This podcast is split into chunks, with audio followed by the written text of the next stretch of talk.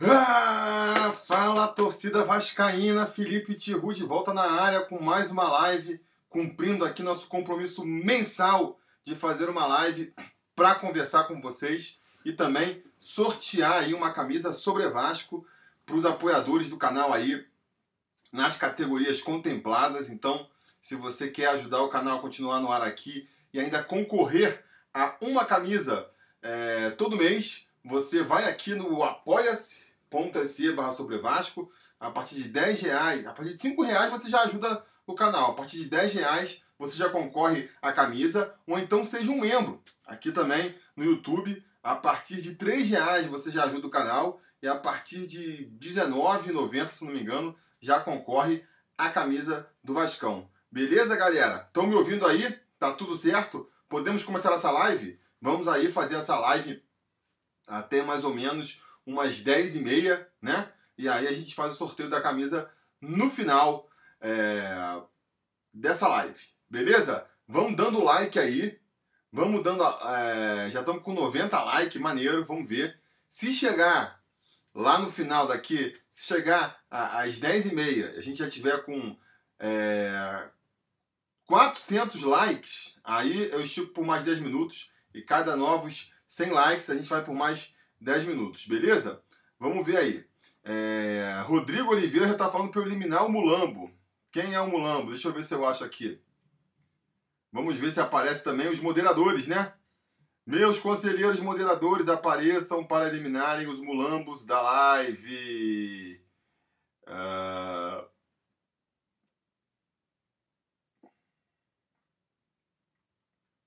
Pronto, acho que eu já removi um aqui. Vamos dando salve pra galera aí. Nando Moraes, Adriano Pitbull, Matheus Melo, Edson Ribeiro, querendo aqui me, é, me enganar de que o Inesta está confirmado no Vasco. Impossível, duvido. Duvido o Inesta aparecer no Vasco. Vocês vão me desculpar, mas a galera aí do fake exagerou muito nessa agora. Wilson Anjo, mando salve aí.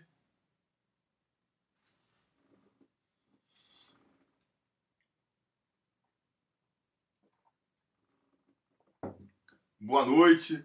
Miguel Skills, olha, olha o Turtinho aqui, conselheiro aparecendo. Mandando um admin aqui, vou botar, pera aí.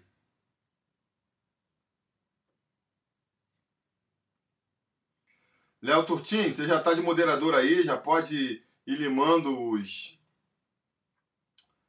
os mulambos que aparecerem na live. Vou botar aqui o João Neto, que é outro é, conselheiro que está prestigiando a live. Um salve pro João aí. Tá de moderador também. Então, se aparecer aí algum mulambo falando, vocês já corta fora.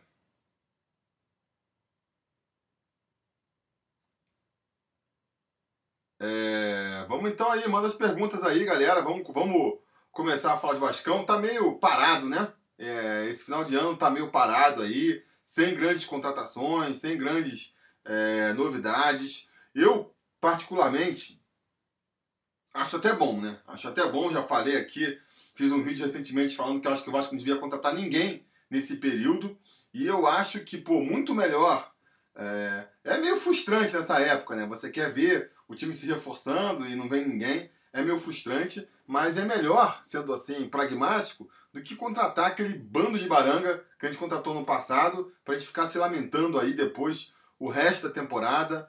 Então, vamos, vamos, vamos nessa aí. Opa, Abimael Pisoni aqui, que é conselheiro, ainda está ajudando aí com, com superchat. Muito obrigado, Abimael, por essa força. É... Deixa eu botar o Abimael aqui também de. Deixa eu ver se eu consigo aqui. Vou botar o Abimael aí como, como moderador também. Se ele vê alguma coisa errada aí, ele pode. Falando aqui, Boston é Vasco, isso mesmo. Acho que o mundo é Vasco, né? Jano Leal está perguntando se os salários já foram pagos. É... Aparentemente não, né? Aparentemente não.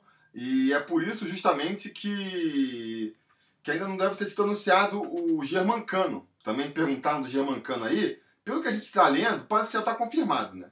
Parece que eles só estão querendo mesmo é, botar os salários em dia para poder oficializar a contratação. Eu acho, eu entendo, eu até valorizo, acho que foi uma, é uma iniciativa maneira, bacana da direção, se preocupar em botar os salários em dias antes de anunciar é, novos contratados, né? Porque meio que queima o filme.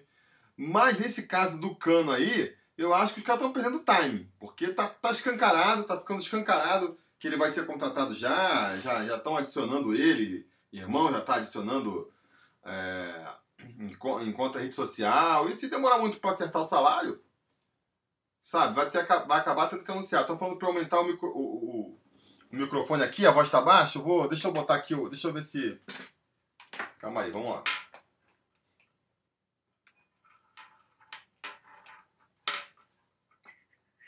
Rodrigo Oliveira, Viseu recusou o Vasco e o Botafogo. Graças a Deus, né?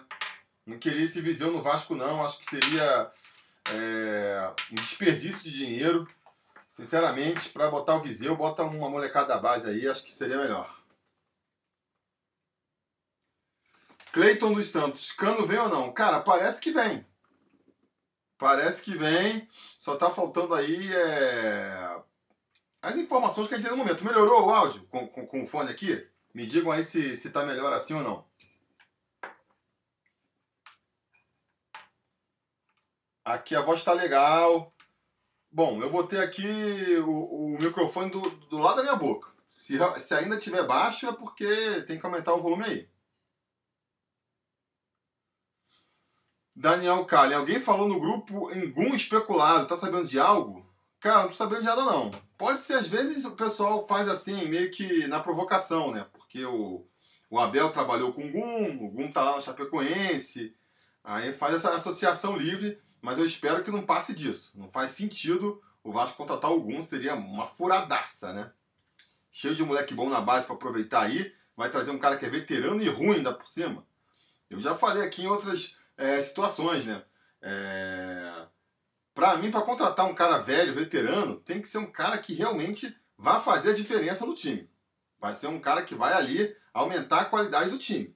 Trazer um cara veterano para é, compor elenco, para mim tá, tá desperdiçando dinheiro.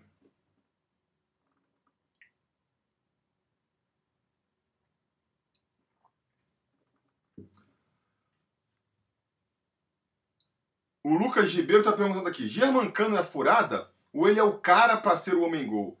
É, Lucas, eu não me empolgo tanto com o Germancano, não. Tem uma, tô vendo a torcida do, Vasca, do Vascaína bem empolgada com o Cano, que ele vai chegar e, e vai mandar ver. É... Eu não tô com essa, com essa expectativa tão grande de que ele vai ser ali um, uma referência no ataque, mas eu tô com a expectativa de que ele possa ajudar, né? É, principalmente se a gente for aí é, tomar como base os centroavantes do Vasco em 2000 e, 2019, a galera que tinha assim, pô, muita falta de intimidade para fazer gol, né? O Cano parece que é isso, um cara que empurra a bola para dentro, né? E então acho que pode ajudar sim, até porque o, o, o Abel gosta de jogar com um homem mais fixo na área, né? Então acho que que ele pode encaixar bem no esquema do Abel. Acho que pode até ajudar o próprio Thiago Reis a, a se destacar mais no Vasco, né? Porque um dos problemas que eu vi do Thiago Reis é, agora nessa temporada é que o esquema tático do Luxemburgo não favorecia um, um jogador como o Thiago Reis. Um jogador que é, não tem muita velocidade, não tem muita habilidade, se, se caracteriza só por, por ser um cara que empurra a bola para dentro mesmo. Que parece ser a característica do Cano. Então, se entra aí o Germancano no time e o Abel faz um time em volta do Germancano, quando eventualmente o Germancano não puder jogar e entrar o Thiago Reis, eu acho que o Thiago Reis vai entrar num esquema que é melhor adaptado para ele e pode até é, passar a se destacar mais também por conta disso.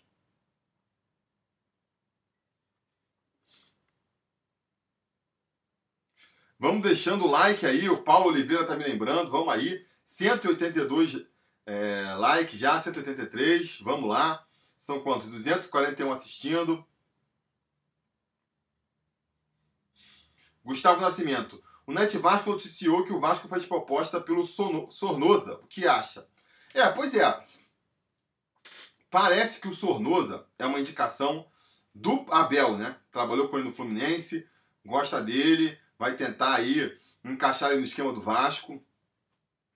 É um jogador que não me emociona, né? E acho que um dos problemas é o salário dele, porque falaram que estava sendo negociado lá com a, com a LDU, se eu não me engano, e a LDU justamente é, desistiu da negociação porque achou os valores muito altos. O salário dele é muito caro, né?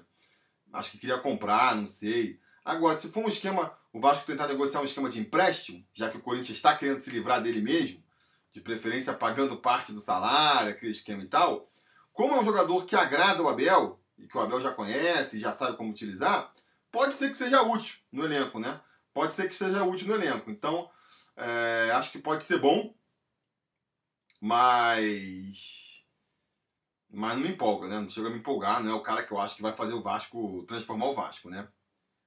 O Felipe Esteves falou que Sonoza, o Bruno César que hablas. Cara, o Sonoza tem condição de, de, ser titular do time, pelo menos, né? De jogar. O Bruno César não tem nem isso. Então acho que um pouquinho melhor do que, do que o Bruno César ele seria.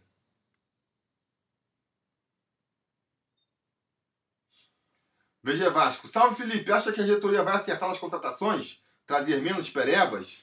Cara, uh, o discurso é de que vai trazer menos gente, né? Vai tentar só umas 3, 4 contratações pontuais. Então só isso já minimiza as chances de erro, né? Acho que um dos problemas do Vasco recentemente é quando ele quer fazer aquele pacotão de reforços para reformular o time. E aí não dá certo, né? Se você com pouco dinheiro já é difícil contratar um bom, imagina contratar 14. Aí acaba sendo aqueles reforços que não funcionam nada.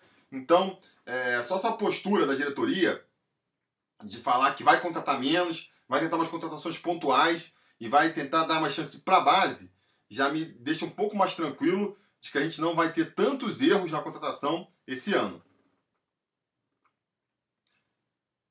O Cleiton dos Santos está perguntando aqui qual o material esportivo do ano que vem, Nike ou Adidas? Parece que vai ser a capa, né? O que fala-se aí é que o Vasco já teria tudo acertado com a capa e está só esperando aí passar o ano do contrato para rescisão com a, com a Diadora é, baixar para poder anunciar aí. Seria, acho que em abril ou maio, quando fizer aí aniversário, é, que, que a, a, seria anunciada a, a capa como nova fornecedora de material esportivo do Vasco.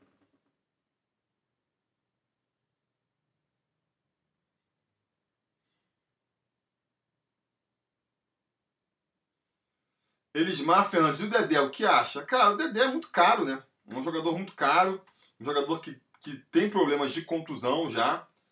É que parte da torcida tem bronca hoje, porque de declarações que ele já fez aí ao longo desse tempo. Então, acho que não vejo com bons olhos, não. Até, e a zaga também é um setor que o Vasco tá é, com boas opções. Então, não, não vejo com, com grandes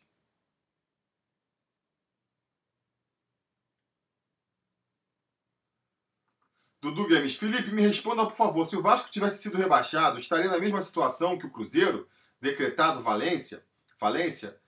Cara, tá, estaria numa situação bem ruim, porque o esquema da televisão aí agora, ele, ele derruba bastante o, o orçamento do clube, né? E, e, no caso do Vasco, por exemplo, é, o dinheiro da televisão ainda é uma parte importante do, do orçamento. Então, seria bem ruim para o Vasco. Agora, acho que não estaria na situação do Cruzeiro, porque o Cruzeiro, ele tem muitos jogadores caros, né, para bancar, com contrato ainda. Para tentar bancar esses jogadores, ele antecipou tudo que ele podia antecipar.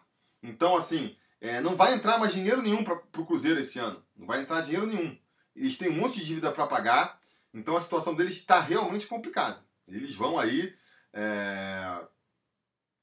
Eu não sei se o Vasco estaria como o Cruzeiro caso fosse rebaixado esse ano.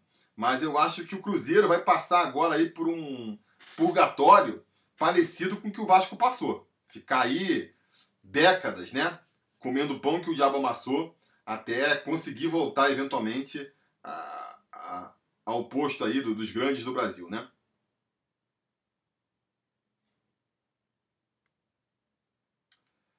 Uh, o Cleiton perguntando se o Marcelo Matos ainda está no departamento médico. É, não, ele já saiu, ele acabou, ele até foi no começo desse ano, né? Ele chegou a jogar uns dois jogos ali pela, pelo Campeonato Carioca, só para dizer que estava curado, e aí acabou acabou o contrato dele e não foi renovado. Então já não está mais no Vasco.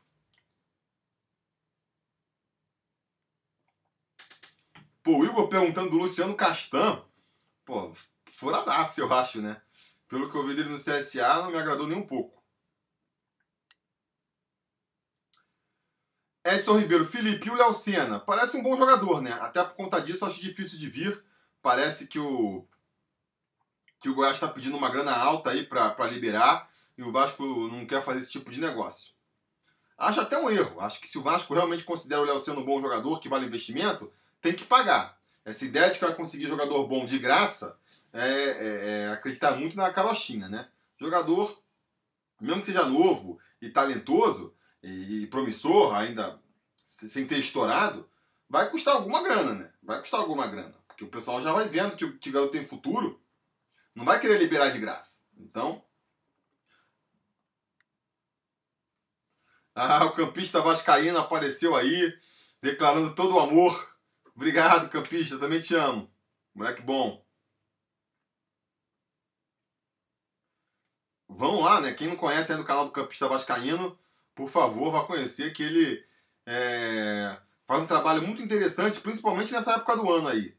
É, avaliando os jogadores, sempre faz uma, uma prospecção aí dos jogadores da América do Sul, no Brasil, que acho que pode contratar. Então, para quem gosta desse tipo de coisa aí, é, recomendo com força o canal do Campista Vascaíno. Diogo Teodoro, Felipe, você acha que o Abel fará um trabalho igual ou melhor que o Lucha nesse atual elenco sem reforços?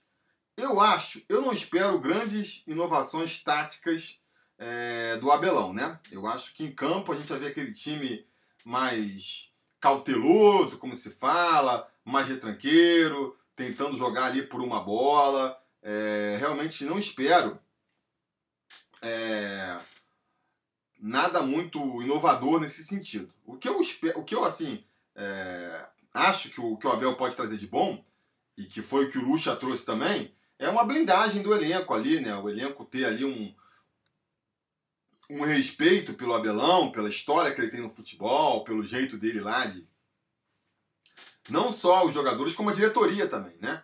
O Campelo ali é, é, amigo e gosta dele, então ele vai ter muito mais liberdade para cobrar o Campelo é, nas posições. É, e nesse sentido, então, espero uma, um comportamento, uma, uma, atuação parecida com a do Luxemburgo. Agora, o que pode fazer a diferença é realmente aí o, o elenco, né? O elenco pode ser o diferencial. Se a gente conseguir, por algum milagre, por exemplo, segurar o Thales Magno até o final da temporada, vai ser o Thales Magno de 2020 tem tudo para ser um Thales Magno melhor do que foi de 2019, ainda melhor. É um jogador novo que está evoluindo.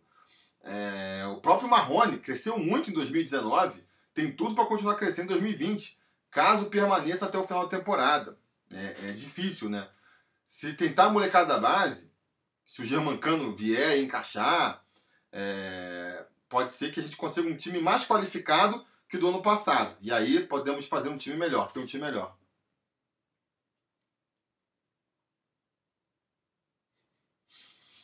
O João Neto falou assim: Felipe, fala sobre as expectativas dos dois nomes que, que eu deixei em aberto lá nos últimos vídeos, analisando as contratações desse ano. Cara, o Guarim, para mim, é, ele mostrou na reta final do campeonato o quanto ele pode ser importante nesse time do Vasco eu deixei ali em, em aberto para ver se é bom ou não, porque ele só começou a jogar bola no Vasco depois que o Vasco não disputava mais nada, né? No momento ali que o time já estava até meio que, que tirando o pé, porque já já estava garantido na primeira divisão e já estava meio muito longe do, do sonho de, de ir para uma Libertadores. Então, é, eu deixei em suspenso por conta disso, porque se ele for embora agora, a contratação dele não adiantou nada para o Vasco em termos práticos, né? Não adiantou nada. Agora, se renovar, e eu torço muito mais, por exemplo, pela renovação do, do Guarim, acho que vai ser um reforço muito maior para o Vasco do que até a contratação aí do Germancano, que o Sornosa da vida.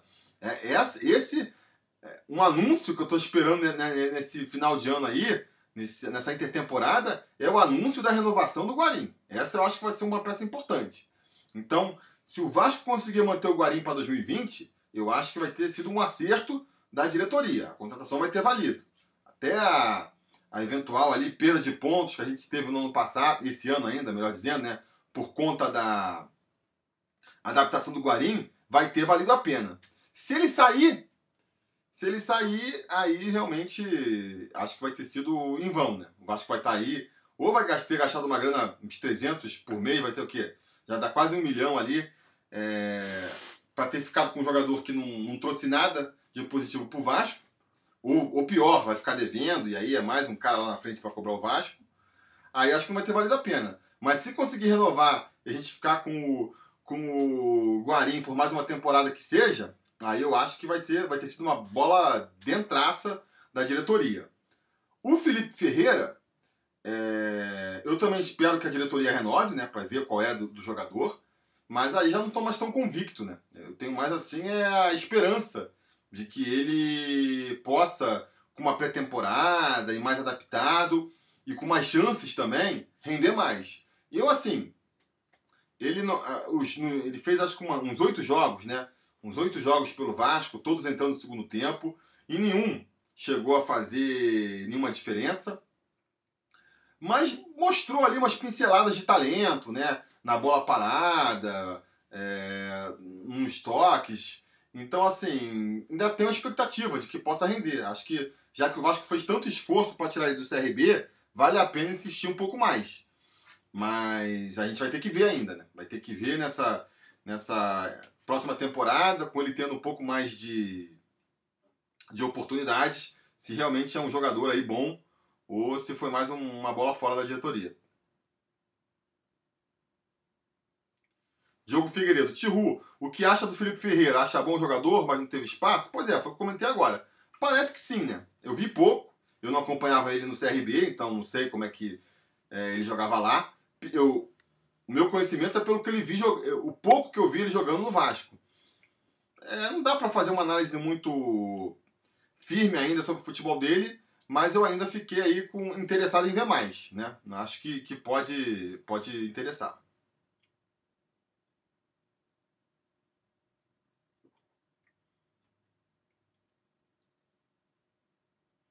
Cadê aqui o, o Iron Vasco falou, Fili, é, Felipe Ferreira é melhor que o Sornosa. Pode ser, pode ser, né? É... Mas não dá para confiar também. Não dá para falar assim, ah, o Felipe Ferreira vai ser o nosso meia. Acho que não dá para ter essa confiança. Tem que ter aí uma uma segunda opção, né? Um plano B. Pessoal perguntando aqui quando vai sair o resultado do Sobre Vasco Awards. Galera, o Sobre Vasco Awards é...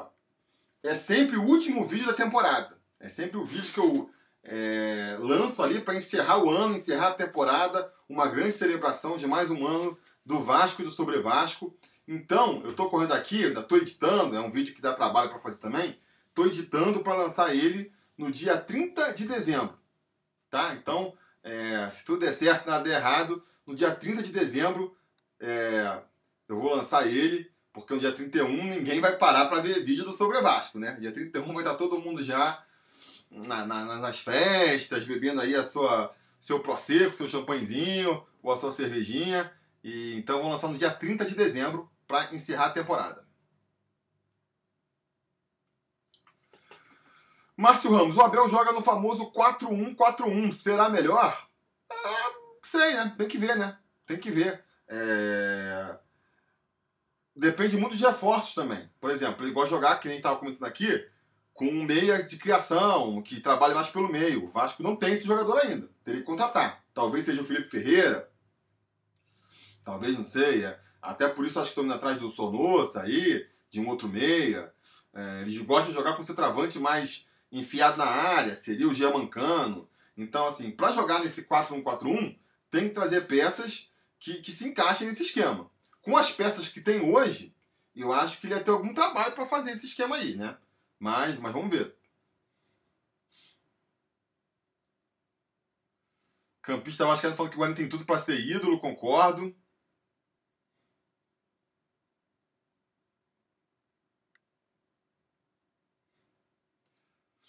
FN tá falando aqui, se o Vascão é, for austero em cinco anos, estará batendo de frente com os paulistas. Cara, uma coisa que eu acho é Já volto aqui para não passar. O Marcelo Branco está com uma pergunta interessante aqui também. Fala, Felipe. Não vejo ninguém falando do Rossi. O cara foi muito importante na temporada. Será que renova? Eu acho que. Eu também acho que foi muito importante o Rossi. Gostaria que ele ficasse para a próxima temporada. Mas eu acho que o problema é mesmo do contrato, né? Os chineses, eles é, embarreram demais, né? Embarreram demais para renovar o contrato, querem que, o, que compre o jogador, cobram demais. O motivo dele ter saído do Inter no ano passado foi justamente isso, porque porque o Inter queria ficar com o Rossi, mas, mas os, os chineses cobraram demais e aí o Vasco acabou se aproveitando. Agora parece que o Fluminense vai querer fazer a mesma coisa, né? Então vamos ver.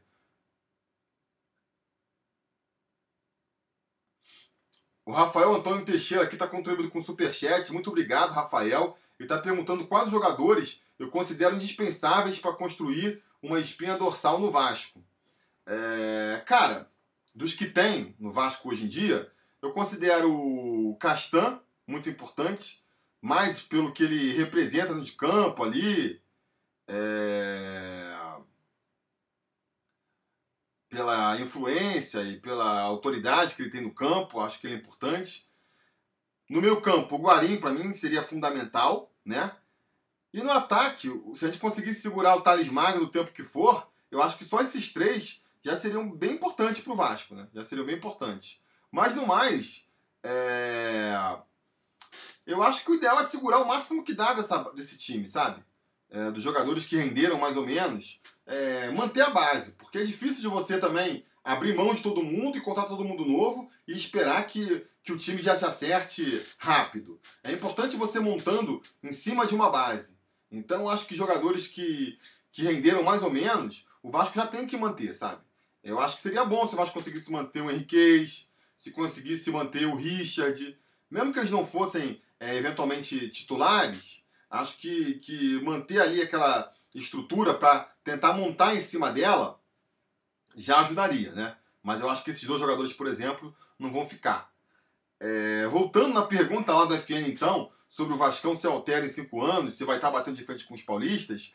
É, cara, eu acho que o Vasco tem uma grande oportunidade aí, que é a seguinte: a gente viu esse ano no campeonato, né? É, os times brasileiros em geral estão muito desorganizados. Estão muito organizados. A gente viu aí um, Flamengo nadando de braçadas, braçada, é, um Santos que fez uma boa equipe, fez uma, uma boa uma boa campanha, muito em função do técnico, mas que não renovou lá, né? O Sampaoli e tá também com problemas financeiros. Aí depois você vê o São Paulo, tá com problemas ali administrativos, de organização há muito tempo. Corinthians, problema financeiro. Cruzeiro nem se fala. Atlético Mineiro também. Botafogo vai tentar agora SA, mas, cara, tem um processo muito grande para para conseguir ainda se colocar. Então, acho assim, se o Vasco conseguisse conseguir fazer um trabalho direitinho, de austeridade, botar a ordem na casa, eu acho que ele pode sim, em pouco tempo, até menos de cinco anos, começar a aparecer no pelotão lá da frente, né? É, o Flamengo e o Palmeiras também fez um trabalho ruim, mas tem muito dinheiro, estão um pouco mais é, distantes hoje em dia, mas de resto, a gente vê time com dinheiro, mas desorganizado, como o Corinthians, o São Paulo. E times que são mais organizados, mas que não tem tanto dinheiro, tipo um, um Atlético Paranaense e um Bahia. Então acho que o Vasco se organizando, ele vai conseguir trazer bastante dinheiro, né? Porque é um clube grande. E com um pouco de organização, eu acho que ele consegue se destacar na frente de todos esses aí e pode até voltar é, antes do que a gente imaginava a, a ter um pouquinho mais de, de brilho é, no cenário nacional, mas precisa fazer o dever de casa, né? É fundamental fazer o dever de casa. Na área do Vasco, está perguntando se o, se o Abel vai trazer alguém ou indicar alguém. Com certeza já está indicando, né? O próprio Sornosa foi uma indicação dele. Mas deve ter outras indicações também. Parece que ele tentou lá um, um lateral do, do, Inter, por exemplo, mas não quis vir. Disseram que ele ligou pro Viseu. Ele vai tentar trazer jogadores deles, com certeza.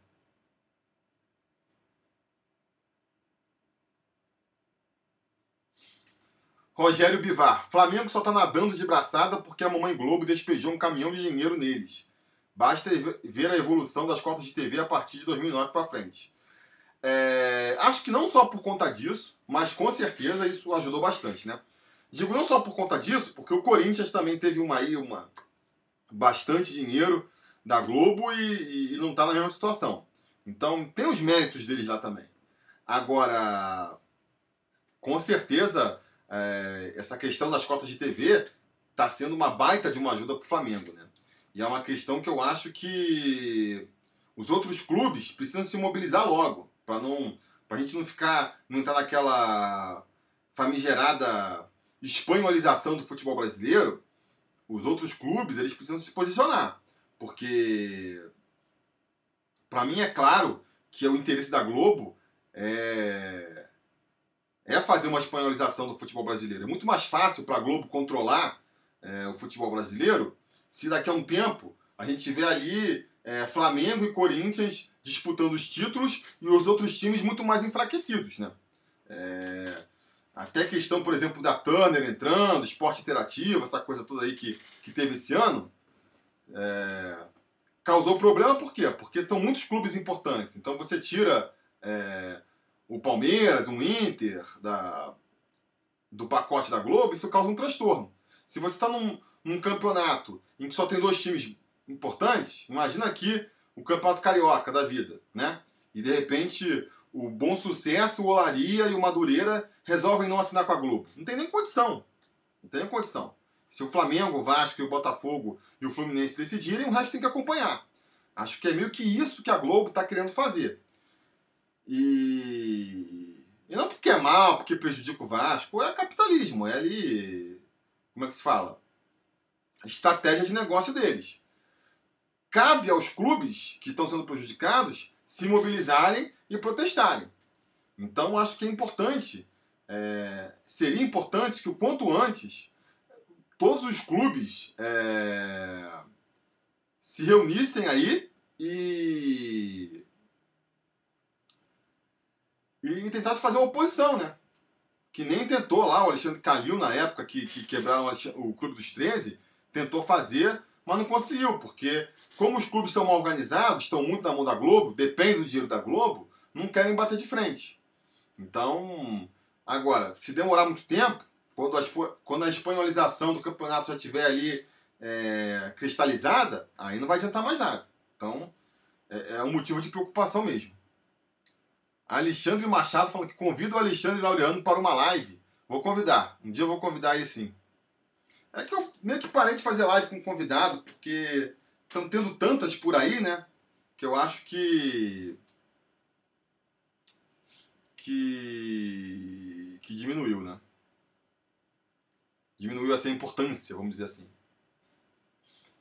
Léo Turtin aqui deu um superchat para avisar que o campeão está em Buenos Aires.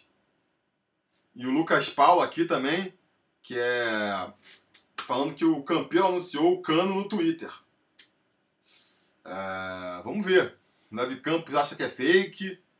É, pode ser verdade, que nem eu estava comentando aí. É, ele apagou. Estão falando agora que ele apagou. Galera, eu acho que o cano tá certo, é questão de tempo. Pelo que a gente vê das notícias, muita gente falando, muita gente confirmando, não tem outro clube interessado. É, os outros, o Santos, já que estava interessado, já, já recolheu a proposta. O Orlando City estava interessado, já falou que ah, não quer mais. Então eu acho que o Cano é questão de tempo para ele ser anunciado. Sinceramente, eu vou ficar bem surpreso se o Cano não for anunciado como reforço do Vasco.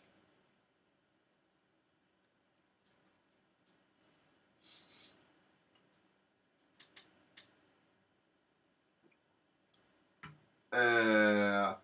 E a FN falando que o Vasco tem que focar na Copa do Brasil, o único título grande com. É, tem a Copa do Brasil e a Sul-Americana, né? Acho que dá pra focar nos dois, assim, né?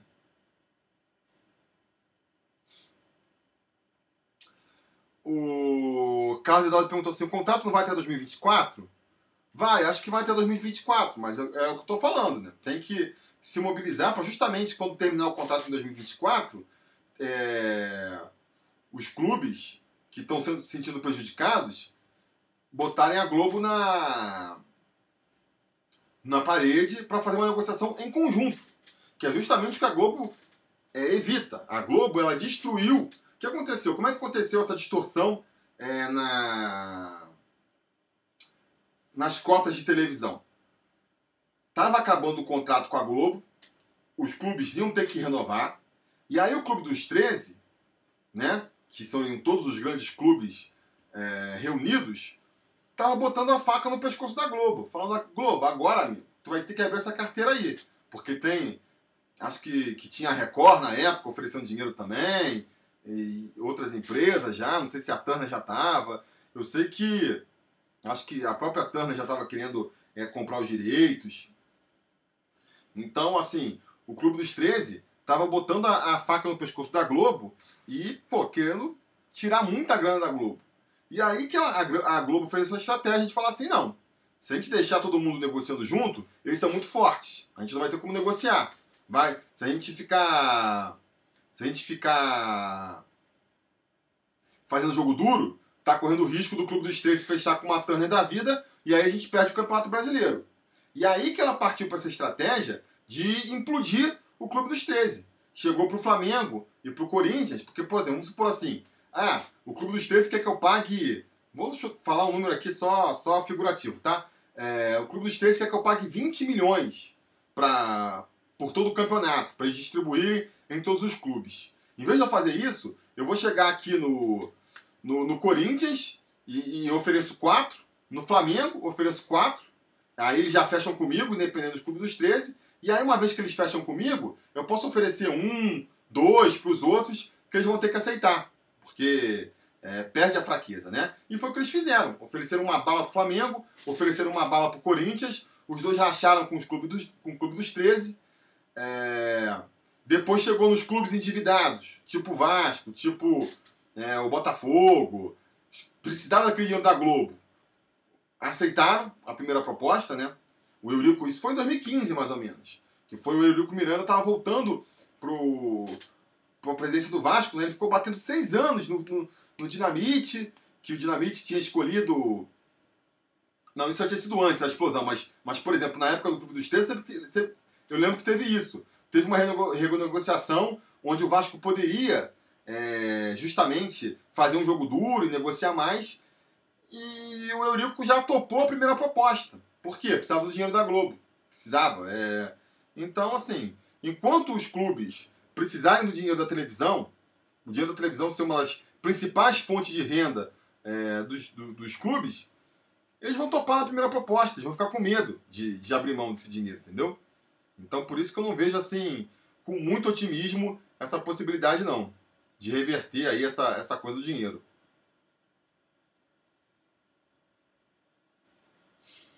Aqui, ó. O nosso gato mestre da temporada, o Marcos Vinícius, estava aqui. Já, já até perdi aqui a. Calma aí, opa.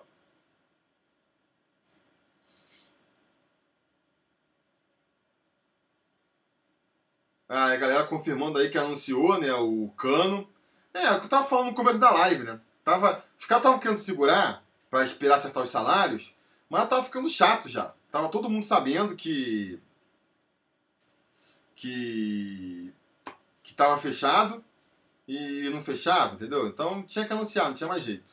Galera, ó, faltam 3 minutos aqui para acabar a live, mas se a gente chegar a 400 likes, eu vou estico por mais 10 minutos. Então, quem não deixou like ainda aí, deixa aí, pra gente chegar nos 400 likes e esticar por mais 10 minutinhos essa live.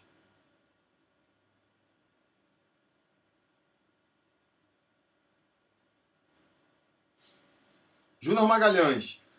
E essa notícia do Diário Carioca sobre Nesta, estudante está negociando, cara, eu acho impossível. Acho que ninguém forçou a barra nessa, nessa fake news aí. É, para quem achava, opa, já subiu aqui para 427 likes, então vamos aí, mais 10 minutos. Se a gente chegar nesses próximos 10 minutos a 500 likes, a gente vai por mais 10 minutos. E assim, é, Até estourar aí, até vocês pararem de dar like. Ah, Marcos, não estou achando aqui o seu comentário. Ah, passou, aqui, aqui, ó. Marcos Vinícius falou aqui.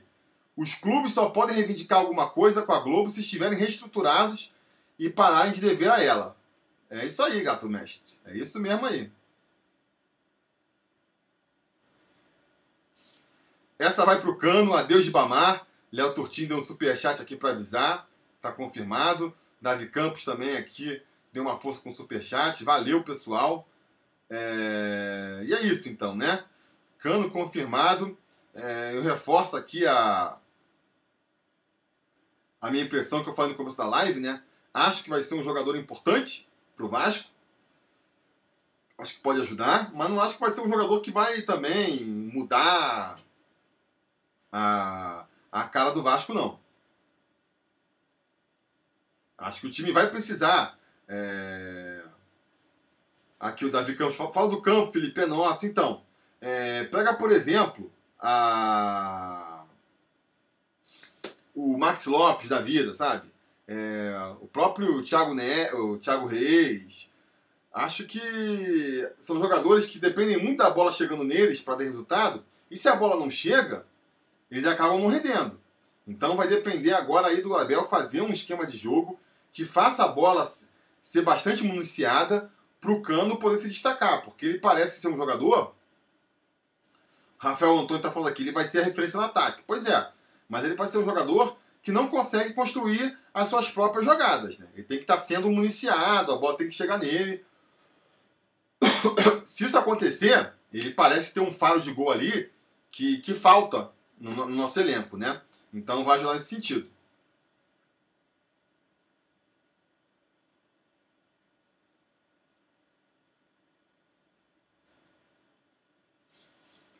E o armação? O Alexandre Machado está perguntando aqui.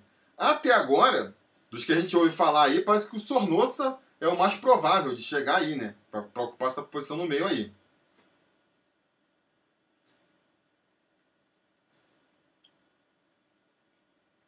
Lateral esquerdo, tá perguntando aqui o Éder Prachedes. Cara, é... eu acho que faz falta um lateral esquerdo no Vasco, claro, né?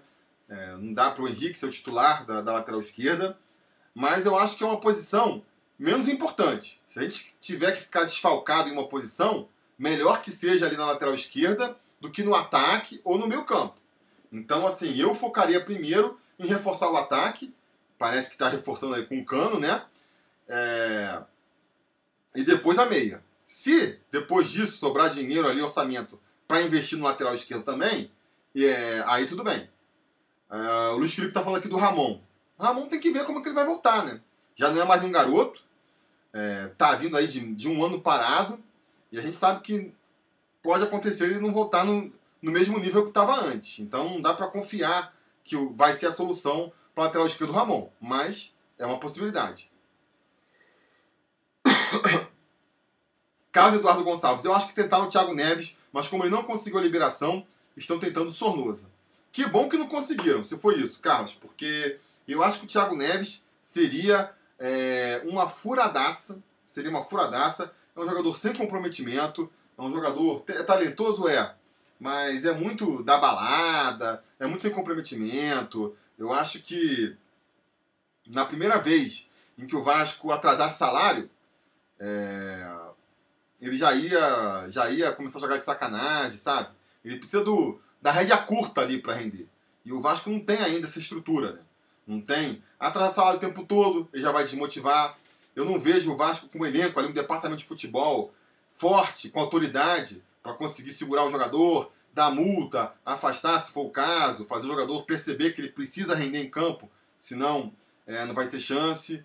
Então acho que ele se encostaria no Vasco, o Thiago Neves, sabe? Eu não veria como uma boa contratação, não. O Pete Martinez, o Lucas está perguntando aqui, esse já foi descartado, né? Parece que é muito caro. Galera confirmando aqui que o, que o Germancano já, já, já fechou, todo mundo comemorando. É isso aí. Vou, vou Até quando é o contrato do Marrone, Zac Pro? Acho que até o final de 2021, se não me engano. É bastante.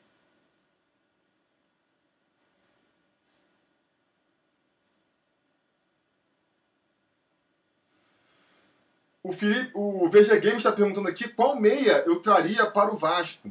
É... Eu acho que tá difícil, né? É uma posição difícil, não tem muitos jogadores. É... São caros os jogadores, os meias consagrados, né? Então, essa é uma posição no qual eu apostaria no nome novo mesmo, sabe? É, o Mateuzinho, que o pessoal falou aí do América Mineiro, acho que valeria a aposta, mas parece que não vem mais, né? É, não sei, o próprio Felipe Ferreira, de repente. O Moisés do Bahia, o Éder Prochete, cara, eu não me empolgo com o Moisés do Bahia, não. Sinceramente, não me, não me empolgo com, com o Moisés do Bahia. Pra, prefiro dar uma chance para o Alexandre Mello aí.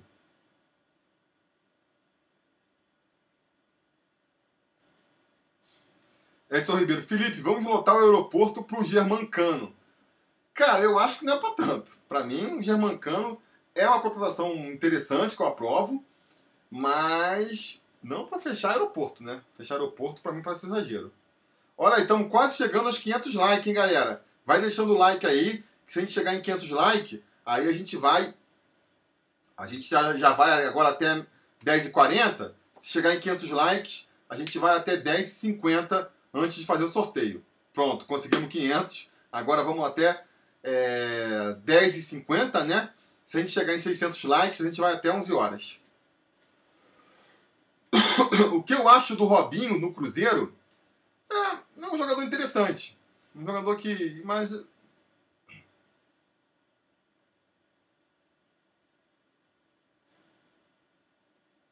Francisco Tavares aqui, dando super chat, falando que qualquer dia volta ao grupo. Feliz 2020. Valeu, Francisco. Feliz 2020 também. E, pô, quando quiser voltar, as portas estão abertas.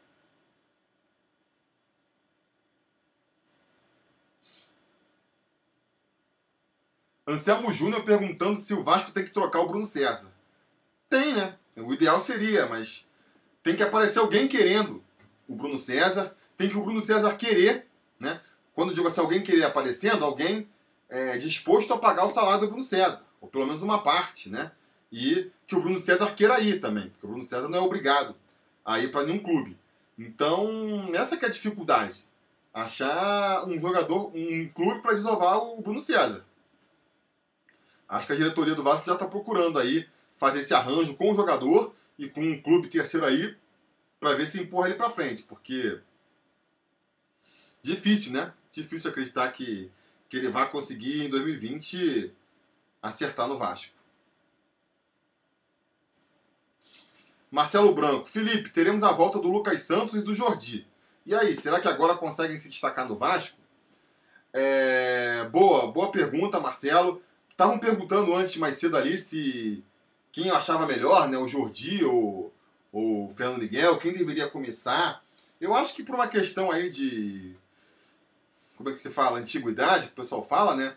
Eu acho que o, o Fernando Miguel tem que começar o ano como titular, sim, mas eu acho que, que o Jordi pode rapidamente roubar essa vaga. Eu acho que o Jordi tem chance, sim, de. É complicado, porque a posição de goleiro é, é a mais complicada de você conseguir se firmar, né? Porque a gente não vê muito o jogador, o goleiro titular ser ser substituído, não tem aquela coisa de dar uma chance nos últimos 15 minutos.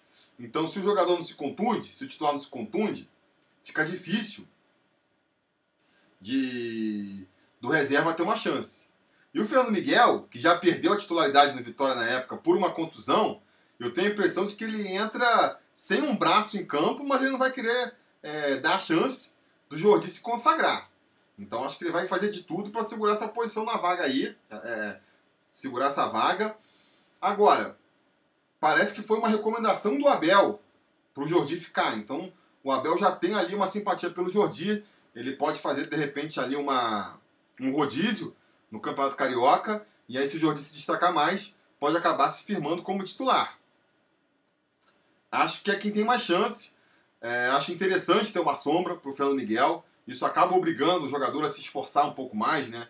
Porque quando você olha para o banco ali, tem um Sidão, tem o Alexander que é um menino.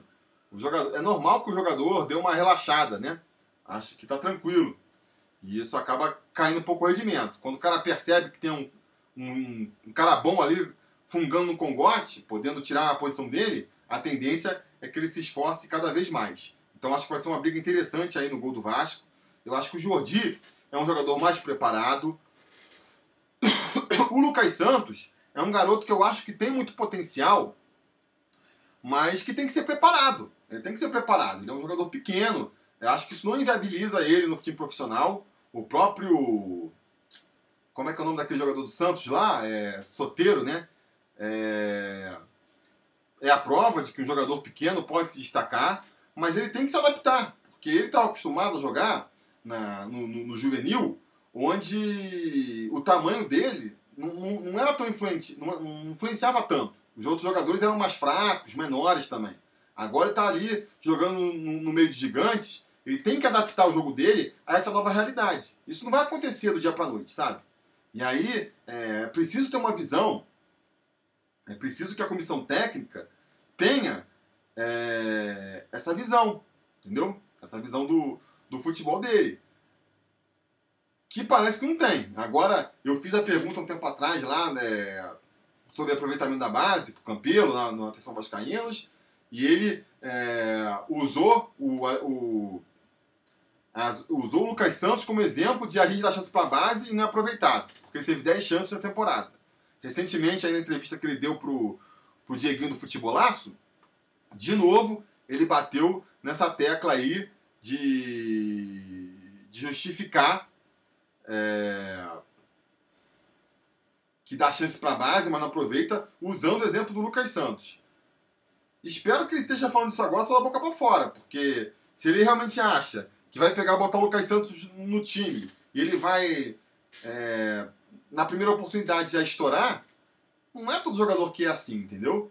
Então acho assim, é, acho, só acredito no Lucas Santos tendo uma chance é, e estourando no Vasco se realmente tiver um olho ali, um carinho da comissão técnica em preparar ele, fazer essa adaptação. Veja Games perguntando quando vai ser o Sobre Vasco Awards. Vai ser no dia 30 de dezembro, né? Se eu conseguir terminar, não estou montando ainda, mas vou aqui fazer o máximo para que no dia 30 de novembro saia aí a premiação fechando a temporada, né? O Prêmio Sobre Vasco Awards é sempre o último vídeo do ano. A grande comemoração é, da temporada.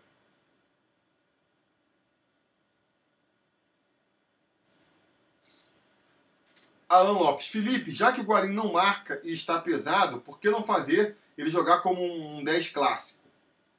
Pode ser, acho que, acho que, acho que pode, pode, é uma possibilidade sim, né?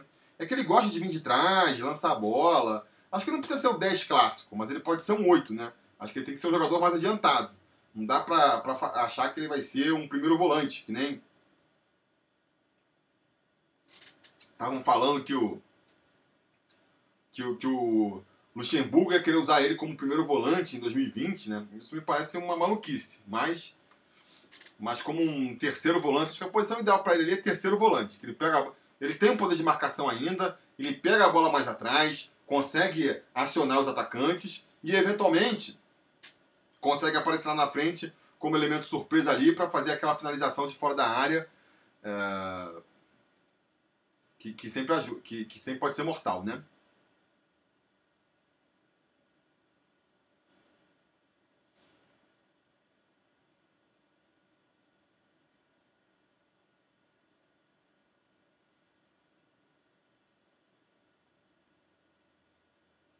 Galera comemorando ainda aí a contratação do Cano, né? Tentar fazer um vídeo amanhã então comentando aí sobre essa contratação. É... Vamos ver aqui, 42, temos mais 8 minutos. Estamos quase chegando a 600 likes. Se a gente chegar a 600 likes, vocês vão obrigar a ir até 11 horas da noite com essa live.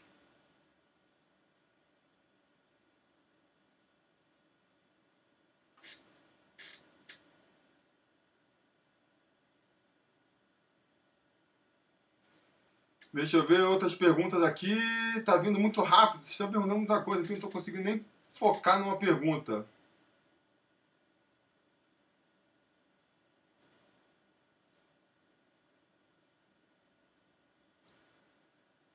Iron Vasco. Supondo que o Vasco monte um elenco para 2020 com a folha do Atlético Paranaense, que é de 2,7 milhões. A nossa atual é de 3,3 milhões. O plano de sócio-torcedor já pagaria isso tranquilamente. Pois é, é, eu sempre bato nessa tecla aqui, né? O pessoal fala que o Vasco não tem dinheiro para fazer time. e é verdade, não tem dinheiro para fazer um super timão. Mas mas tem dinheiro para fazer um time melhor. Um pouco melhor tem, sabe? É, tanto que eu acho que assim é, a diretoria está anunciando aí que esse ano o orçamento para o time vai ser mais baixo do que o de 2019, né? Para 2020 vai ser mais baixo que para 2019. E eu acho que a gente ainda assim pode ter um time melhor. Porque, pô, sei lá, um terço da folha de 2019, se não mais, foram jogados fora. Com jogadores que não dava para aproveitar. É, Ramon departamento médico, Breno departamento médico, Bruno César, que quase não jogou, Valdívia, Marquinho.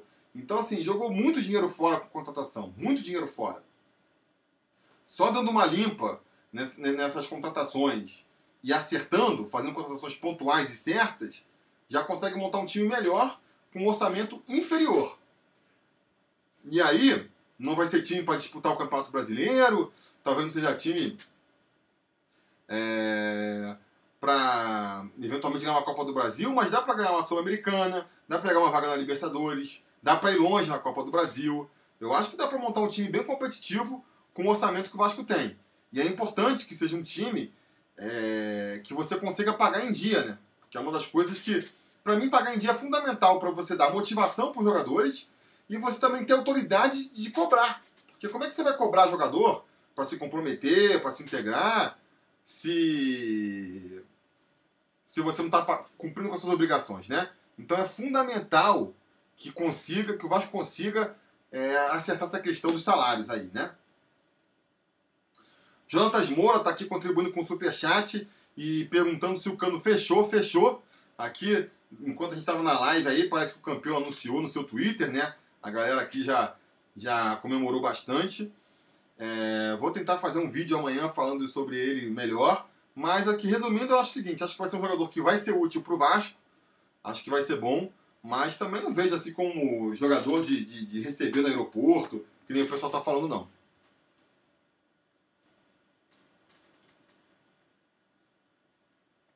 Carlos Eduardo aqui falando também que além do que o salário atrai, em dia atrai bons jogadores. É verdade, né? É sempre difícil você negociar você vai fazer uma proposta pro jogador, com o jogador já sabendo que, porra, não vai receber em dia, que se bobear vai ter que, que sair do, do clube ainda devendo dinheiro, tendo que botar na justiça. Isso tudo desmotiva na hora de trazer jogador, né? Então, se você passa para o mercado, isso, isso vai rápido, porque os jogadores conversam. Se a gente consegue aí, nesses primeiros seis meses, montar um time que pague em dia, na janela do meio do ano, a gente já vai ter muito mais moral para contratar um jogador. Porque a informação já vai circular e a galera já fala, não, pode vir pro Vasco, agora o Vasco tá, parece que se acertou, tá pagando em dia, e isso já vai ser uma tranquilidade para jogadores, né? É... Deixa eu só botar uma... Peraí.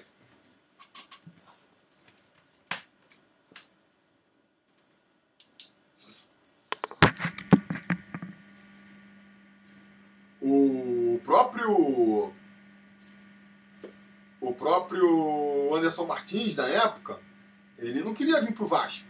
O Carlos Leite é, foi que empurrou ele para o Vasco e falou, cara, eu já, eu já tava meio ressabiado, um pé atrás de vir para o Vasco, porque eu sabia que não recebia em dia, né?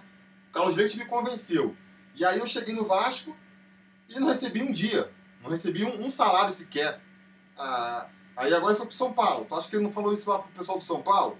Essas notícias vão se espalhando, entendeu? Então, assim, é, até concordo com o Carlos Eduardo aí. Até para trazer novos jogadores, é importante você ter o salário em dia, é importante você ter também uma estrutura decente. E aí, se a gente conseguir, já nesse primeiro semestre, treinar no novo CT do Vasco, acho que isso vai ajudar também. Então, acho que tudo isso aí vai ajudar a gente a ter um time melhor em 2020.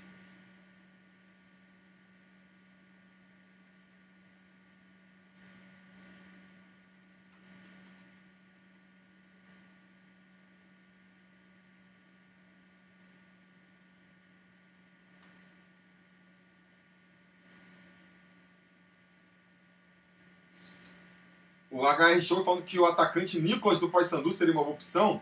Eu não sei, nunca vi esse atacante Nicolas jogar. Quantos anos ele tem? Se for jogador novo, pode ser um talento desconhecido aí. Thiago Soares, Felipe, supondo a contratação do Iniesta, é, o que você acha da contratação de um jogador do calibre do Iniesta e que peso ele traria para o nosso time se de fato viesse? Cara, eu acho impossível a contratação do Iniesta, né? Vamos começar daí. Mas de forma hipotética, se o Vasco conseguisse montar uma estrutura ali que fosse trazer o Iniesta é, sem comprometer o orçamento do Vasco, sem atrasar salário, que a gente falou aqui, conseguisse ali uma, uma, uma formulação financeira, patrocínio, sei lá, é, que viabilizasse a contratação do Iniesta e ele pudesse, ele quisesse também vir para o Vasco, pô, acho que ia ser excelente, né? Aí sim é um jogador de, de receber no, no aeroporto, é um jogador que atrair até a atenção da mídia internacional para o Vasco, é, potenciais investidores. Acho que seria com certeza um acerto. E eu não estou acompanhando o futebol do Iniesta, né? Lá na, no, no Japão que ele está, mas eu acredito que se ele ainda estiver conseguindo correr com as duas pernas, não tiver um problema de contusão que o impeça de jogar, ele, porra, vai fazer a festa aqui no, no, no, futebol brasileiro, né? Seria um cara que realmente, esse sim, seria um contrato que, que botaria o Vasco uma prateleira acima na competição. É, acho que valeria completamente a aposta, caso fosse possível, mas repito, acho impossível do Inês também parar no Vasco, acho impossível.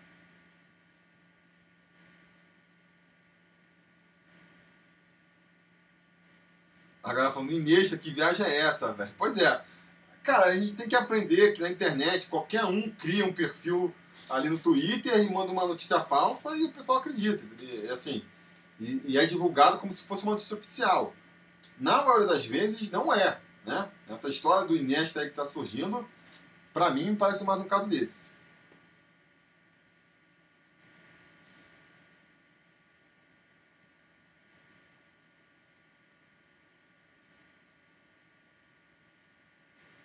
Léo Turtim, quantos gringos podem ter no time principal jogando? Antes era, acho que agora são cinco, né? Alguém me confirme aí. Eu acho que agora são, antigamente eram três, mas agora acho que aumentou. Me confirmem aí. Porque a gente já vai ter o Cano, né? Já temos o Henrique, se ele ficar. O Guarim também. Aí só isso aí já fecharia os três, né? Então tem que ver. Muita gente vindo falar do Cano aqui. Pois é, galera. O German Cano foi finalizado.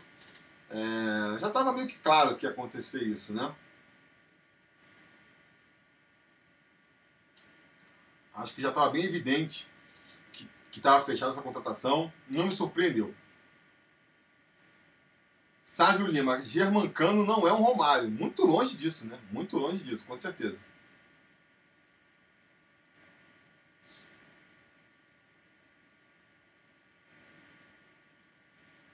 Marcelo Branco falou: Felipe, gostaria que você falasse a importância do CT pro Vasco. Ah, já falei aqui, né? É, acho que, pô, não dá para pensar num clube sério é, em 2020 sem ter um CT de treinamento. É importante até porque você isola o time do. Porque você treinando em São Januário ali, é... você Estraga o próprio ginásio, é ruim porque você estraga o campo, né? É difícil você manter um gramado bom. Você treinando em São Januário, ah, o time está muito próximo ali da política do Vasco, vai sempre aparecer um conselheiro, alguém ali para falar uma coisa no ouvido do jogador e fazer intriga e fofoquinha, isso atrapalha também. Então é importante ter um CT de treinamento, né? O Vasco está alugando aí esse CT do Almirante agora, que é um CT improvisado, porque é pequeno, então muitas coisas têm que ser feitas é, de maneira improvisada ali. Você vê que até pouco tempo atrás os caras iam dar entrevista, era atrás de um, de um muro que nem acabado tava, botava ali uma, um, uma mesinha dessas de plástico. Quer dizer, é bem ruim para a imagem do Vasco, né? Então agora a gente vai construir um CT aí, realmente é, profissional, com tamanho que, que um clube como o Vasco pede. E Acho que isso vai ser fundamental. Acho que a gente vai ver a diferença que, que faz rapidamente. O caso está falando aqui também, é, vai ser um CT integrado, né, com a base, treinando junto com o profissional, isso também é muito bom. Você precisa completar com o jogador ali, você já chama do campo do lado. É, isso com certeza vai ajudar bastante também, é verdade. Rafael Antônio está perguntando aqui se deveríamos botar a base no Carioca. É... Eu acho que sim, mas só que assim, eu, eu falei um vídeo recente sobre isso, né? O Vasco, nesse primeiro semestre, basicamente só joga o Carioca. Só joga o Carioca. Porque é o Carioca e as primeiras fases da Copa do Brasil, do, da Sul-Americana, quando teoricamente a gente vai pegar adversários muito fracos. Então, assim, é... não faz sentido você contratar um jogador, por exemplo, contratou o Germancano foi anunciado agora. Não faz sentido você contratar o Germancano e não escalar ele no Carioca, botar o Thiago Reis, entendeu? A partir do momento que você contrata, você vai aproveitar o jogador, né? Então, por isso que eu até defendo que não se contrate tantos jogadores agora. Tenta a base, testa a base agora, e aí no, no, no meio do ano vai mais certeiro nas posições que estão que, que mais carentes. Porque, repito, não faz sentido você contratar um jogador pagar caro pelo jogador, um salário alto, e deixar ele no banco para poder dar chance para a molecada da base. Não faz sentido. Então, a chance da gente, a maneira da gente aproveitar os jogadores da base é não contratando ninguém agora, nessa época do ano. Ou então, se fosse fazer um planejamento melhor, aí faz um planejamento melhor. O time principal vai viajar, vai jogar não sei aonde, que nem o Atlético Paranaense faz assim. Mas aí é uma coisa que para 2020 não ia dar para fazer, né? Seria só para pensar para o ano seguinte.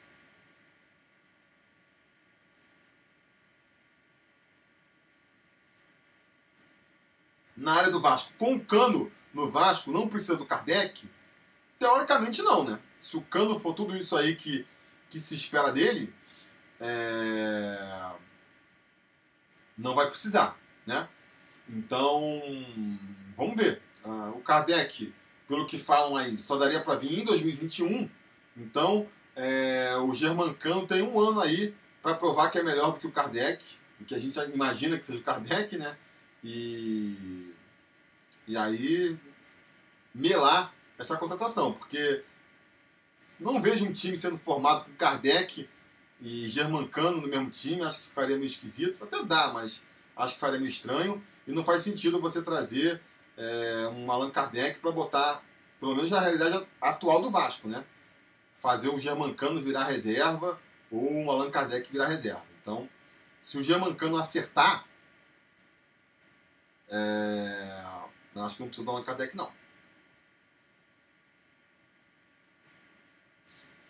Ó, galera, 4 minutos. Se vocês em 4 minutos chegarem a 700 likes, a gente vai até 11h10.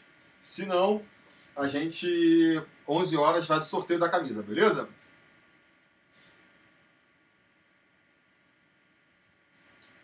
O... Deixa eu ver aqui. Jorge Martins falou: me surpreendeu o Campelo nessa contratação. Por que, Jorge, que te surpreendeu? Eu tava esperando já, né? Tava todo mundo falando aí. João Neto, Cano fazendo dupla com Thales Magno e Rossi faria um estrago. É verdade. É. E com o Guarim ali também de trás, municiando ele. Ah, dá pra imaginar aí um, um timezinho enjoado, né?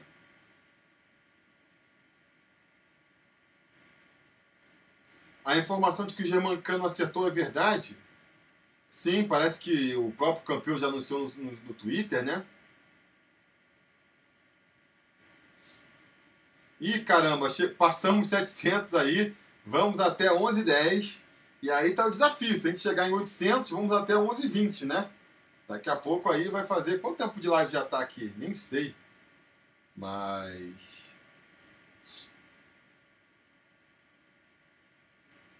Vamos aí, enquanto vocês forem dando like, a gente vai indo. Já estamos com 1 hora e 12 de live, mas enquanto vocês forem dando like, vamos até 11 h 10 e se chegarmos a 800 likes, vamos até 11 h 20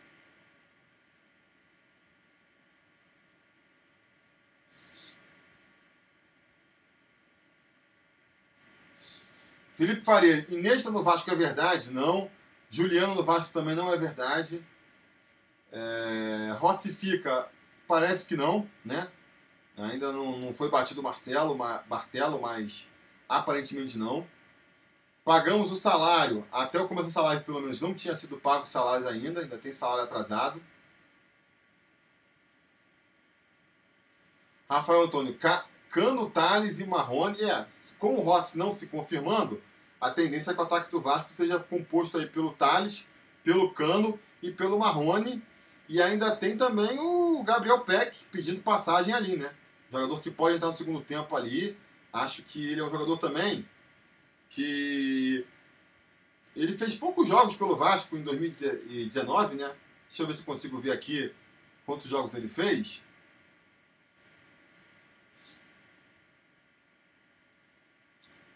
Uh, pá, pá, pá,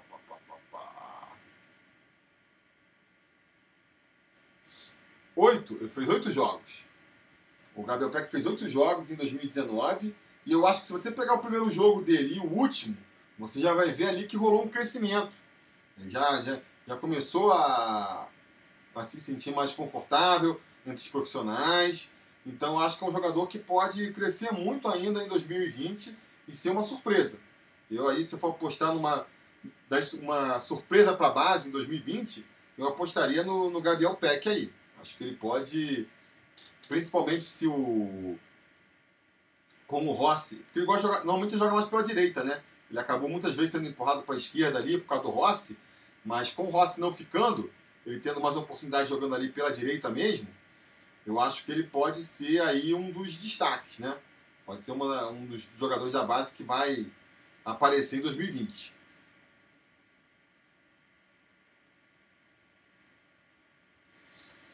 O Biase Júnior pergunta quem eu, eu, queria como nosso camisa 10. Eu já comentei isso aqui antes, né? Eu não tenho um nome, acho difícil. Acho que os nomes bons são caros e os, e os desconhecidos são sempre uma aposta, né? Então é difícil. É, chegamos a, a 800 likes, então vamos até 1120. Vou até parar, vou até parar, porque se for em 900 likes, a gente tem que ir até 11h30. E aí essa live vai começar a se estender demais, porque ainda tem que sortear a, a camisa aí. Então, o Dudu, né? O Cle, é, Cleitinho Albino tá falando aqui. E, e o Dudu. É, eu acho que pode ter uma chance, né? Eu, assim, confesso que ele não chegou a, a encher muito os meus olhos é, nas poucas partidas que ele fez no início da temporada, não. Mas jogou muito pouco, né? Jogou muito pouco, merece mais chance. Ele jogou três jogos. Ele jogou três jogos no começo da temporada, chegou a fazer um gol até. Então, assim, não dá para dizer que teve chance no profissional ainda. Então, acho que merece sim mais oportunidades. Vamos ver se com o Abel ele, ele tem mais oportunidade, né?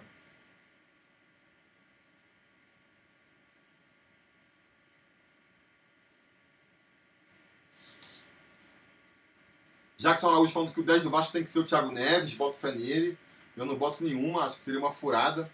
O Vasco nem tem dinheiro para contratar o Neves, e seria uma aposta para lá de arriscada. O Marcos, Marcos Vinícius está falando aqui do Andy Polar.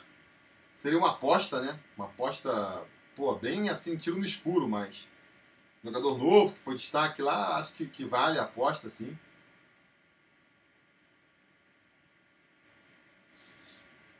Quem da base acho que vai ser mais promissor esse ano, já comentei, né? Eu boto muita fé no Gabriel Peck. O Bruno Gomes, para mim, já é uma realidade. Espero também ver o, o Caio Lopes lá tendo suas primeiras oportunidades no meio. É... Tem muita gente aí, Lucas Santos. Não sei, Lucas Santos precisa de uma adaptação, que eu já comentei aqui, né?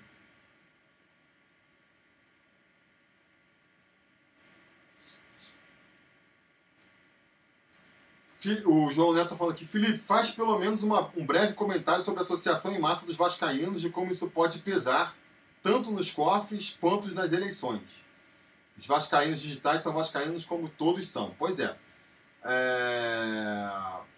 Ah, eu acho que, cara, é fundamental, né?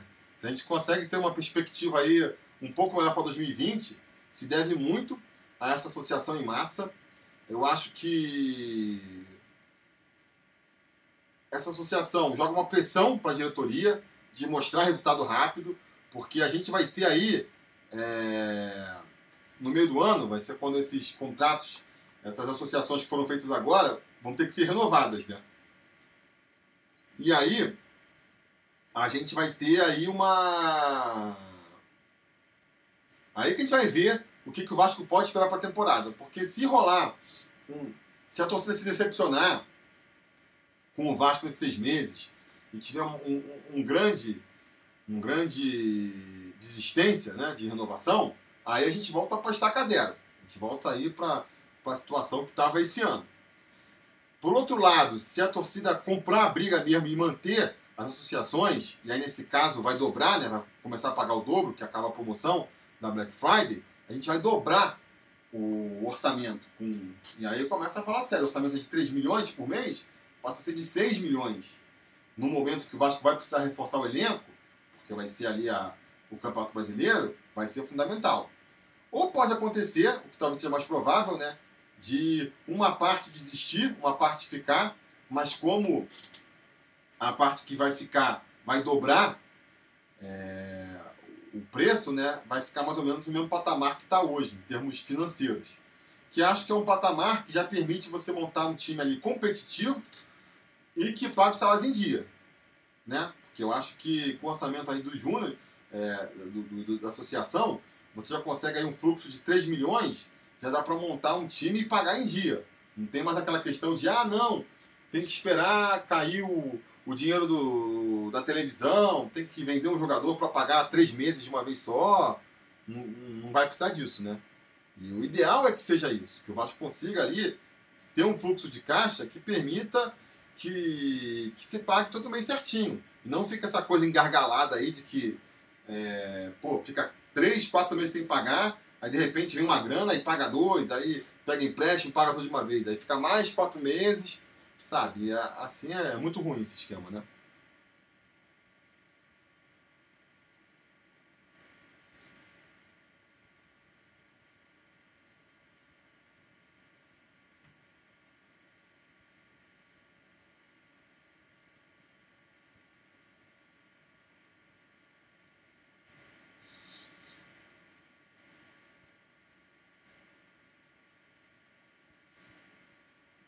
Cadê o 10? Claudete Ramos tá perguntando aqui, cadê o 10? Campelo, calma galera, vamos dar um tempo também, né? Acabou de anunciar o, o cano aí, vamos ver se.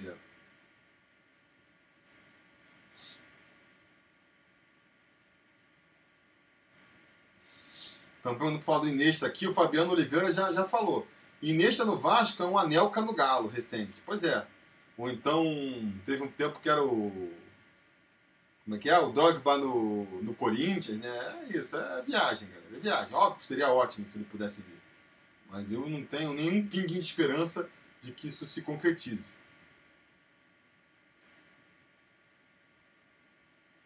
Fala do Thiago Reis aqui, cadê quem perguntou? É... O Souza aqui, de Souza. É... Cara, já falei, né? Eu acho que acho que o Cano é um jogador parecido com o Thiago Reis. É um jogador que é mais de finalização, de só empurrar a bola para dentro.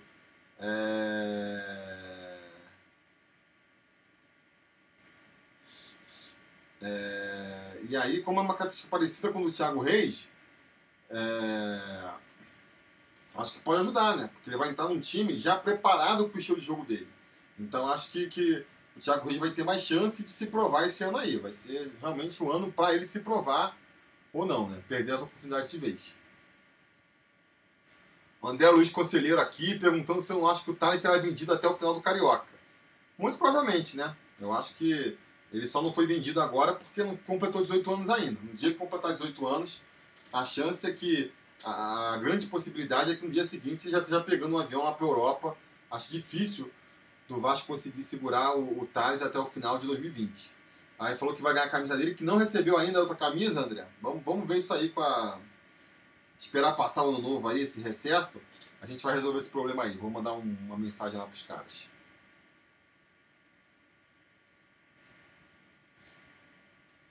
É importantíssimo manter, manter o sócio torcedor, o Henrique Rei está falando aqui, até mesmo porque existe a possibilidade do Vasco, mantendo o sócio torcedor, ter um reajuste no contrato com a Van e a BMG.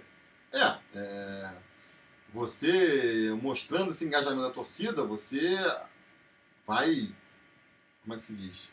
É importante em vários aspectos, né? Nessa questão aí de você conseguir manter os salários em dia e também nessa questão de você chamar a atenção é, de possíveis patrocinadores. Né? Aí você consegue ou aumentar o valor do, dos patrocinadores que você, dos patrocínios que você tem hoje, ou então mudar para um patrocínio novo que, que pague mais. Né?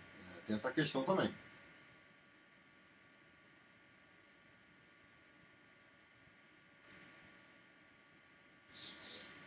O Zac X Pro está falando aqui, Felipe, eu acho que depois dessa contratação do Vasco, Germancano, o foco deveria ser todo para a base. O que você acha sobre isso? É, concordo, eu acho assim, eu procuraria ainda, se fosse. Eu acho que ainda dava para procurar um, um camisa 10 ali, um, um meio-campo mais organizador. Agora, tem que ser um cara certeiro. Pode ser que nem o Vasco vem fazendo nos últimos anos, de ah, precisa de um atacante. Aí vai buscando, aí tentou lá Araganhó, tentou o Arthur, não sei o que, lá não consegue nenhum, ah, então vai o Cleiton. Não achei nenhum melhor, então vou pegar um ruim. Aí não, aí vai na base.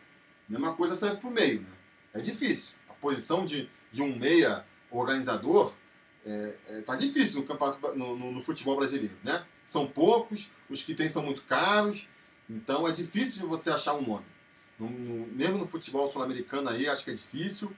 Então. É, muito provavelmente o Vasco não vai conseguir. Acho que pode tentar. Se conseguir um nome bom, ótimo, traz. Se não conseguir, não vai me trazer um nome ruim só para poder falar que trouxe é, o meu campo. Aí aposta na base. Deixa eu ver aqui. Rafael Antônio Teixeira. Bernardo tá no Volta Redonda. Ih, caramba, já pulou tudo aqui. Peraí, deixa eu ver se eu acho novo.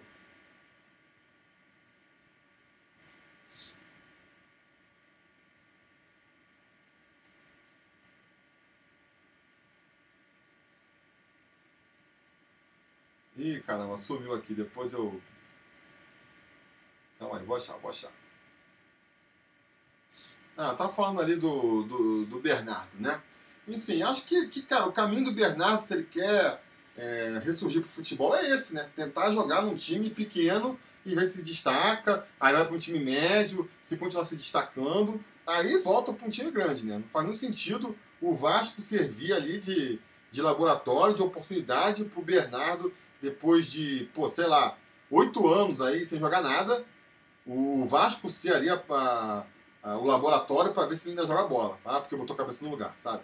Faz nenhum sentido isso.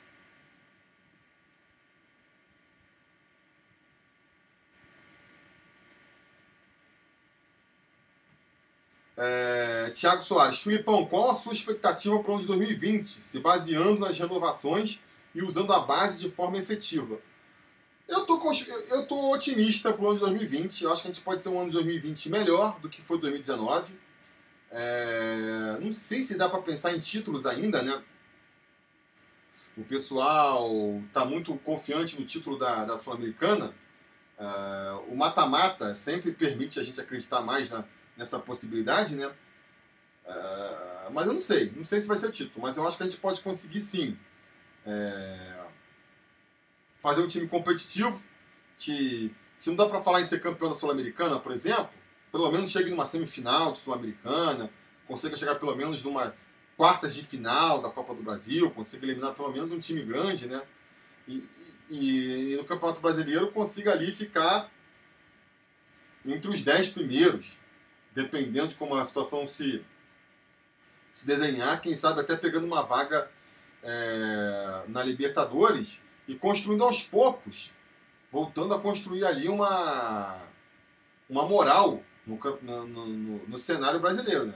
Se a gente tem um Vasco aí eliminando um time grande na Copa do Brasil, né? chegando ali numas quartas de final, semifinal, conseguindo avançar bastante na, na Sul-Americana, fazendo um campeonato decente, um campeonato brasileiro decente, eu acho que a imagem do Vasco começa a mudar, né? Ah, o Vasco está tá ressurgindo.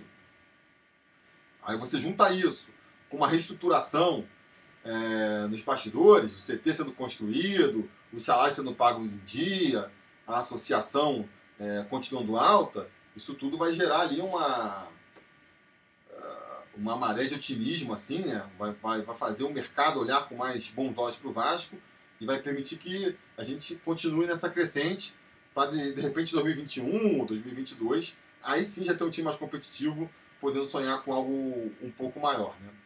Mas resumindo, a minha expectativa é que 2020 seja melhor do que foi 2019 e pior do que vai ser 2021.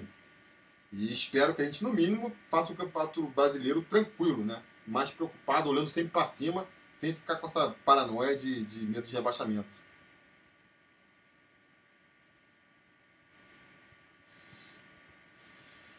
É, Antônio Braga me perguntando aqui do Sornosa, né? É, já comentei mais na live, mas vou repetir agora.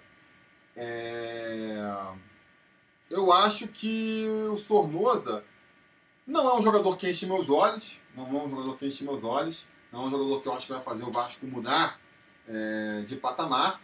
Mas eu acho que, como ele é um. Ele é um pedido do Abel, né? Então o Abel vem, teoricamente, já sabendo como vai usar ele. Isso aí tem um ponto positivo tem um ponto negativo. O ponto positivo é que, teoricamente, se o Abel acertar no Vasco, ele vai utilizar bem o Sornosa. Agora, a parte negativa é que se o Abel vai mal no Vasco e no final do Carioca já está fora, aí de repente vem um jogador que não gosta, um outro treinador que não gosta do Sornosa, vai ficar lá encostado. Então, assim, mas tem, depende muito de que condições ele vem, né? É, eu acredito que o Vasco vai tentar um empréstimo junto ao Corinthians se conseguiu ser um empréstimo é, naquele esquema que que paga pagando metade do salário, então aí o risco é baixo, aí até vale assim a, a aposta, né?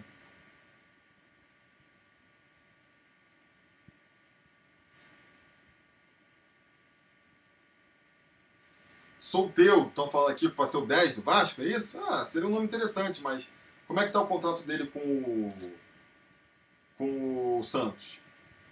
É um jogador interessante, com certeza. Vamos lá, galera, bateu mil likes. Se chegar a 900, vai chegar a 900 likes, né? Chegando em 900 likes, eu vou até 11h30. Chegando em mil, eu vou até 11h40. E assim por diante. Então, se vocês querem continuar a live aí, vão largando o like aí. Acho que a gente já vai bater 900. Ó, já bateu 900, então vamos até é, 11h30 pelo menos.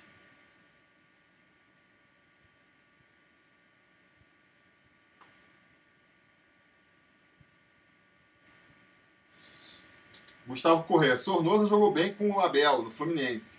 Acho que é pedido do Abel. Pois é, é pedido do Abel com certeza. Mas ele, mas o Gustavo preferia mil vezes o Thiago Neves, eu não. Já falei aqui outras vezes. É, Thiago Neves, para mim, seria furadaça. Não vejo ele com compromisso suficiente para jogar no Vasco. Vitor Gabriel falando que ainda temos uma carência enorme na lateral, na lateral, principalmente na esquerda. Temos, né? Mas a lateral não é uma posição muito importante, sabe, para o Vasco. Eu acho que, é, sinceramente, para trazer o Moisés aí, aquele sender do esporte, eu acho que mudaria muito pouca coisa. Acho que não mudaria, seria um dinheiro mal investido. Melhor dar uma chance para molecada da base aí. É, e para investir no nome mais pesado, o pessoal falando do Dodô, falando naquele Douglas Santos, aí é um investimento que o Vasco não tem, né? um dinheiro que o Vasco não tem para reforçar a lateral esquerda. Não sei se vale a pena, sabe? Não sei se vale a pena. Então, eu não me preocuparia em reforçar a lateral esquerda por enquanto, não. Fábio Barbosa aí, ajudando com o Superchat. Obrigado, Fábio.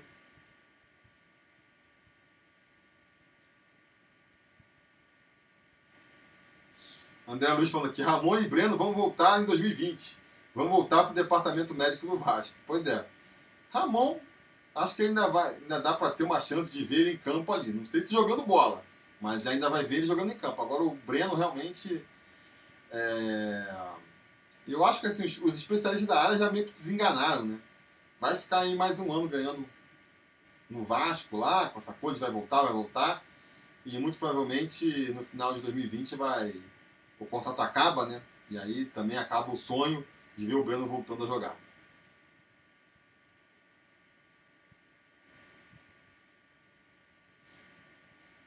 Perguntando de novo aqui, Jordi ou Fernando Miguel, né? O João Paulo Dantas. Eu acho que o titular no começo da temporada tem que ser o Fernando Miguel. Não faz muito sentido barrar o Fernando Miguel para botar o Jordi. Mas eu acho que o Jordi tem potencial para ser mais goleiro que o Fernando Miguel, né? Mais novo e tal, maior, tem mais. O Edson Ribeiro aqui elogiando a minha camisa do Vasco, obrigado.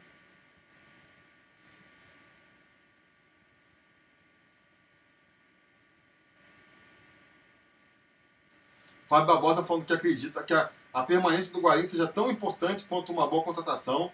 Eu também concordo contigo, Fábio. Eu tava falando aqui no começo da live que, pô, pra mim, eu vou me vibrar mais com a renovação do Guarim do que tô vibrando agora com, a, com o anúncio do Cano aí, com o possível Sornossa.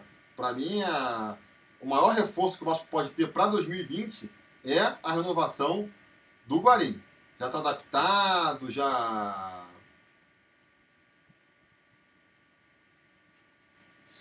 já, já, já, já conhece a torcida, acho que vai ser um bom investimento. Pedro Elias Barreto está perguntando aqui, Tiru, a frase do Garone caiu por terra? A base é sim solução? Qual que era a frase do Garone? A frase do Garone era de que tinha que apostar na base, não era? É, vamos ver, eu estou curioso para ver, né? Se eu sei que.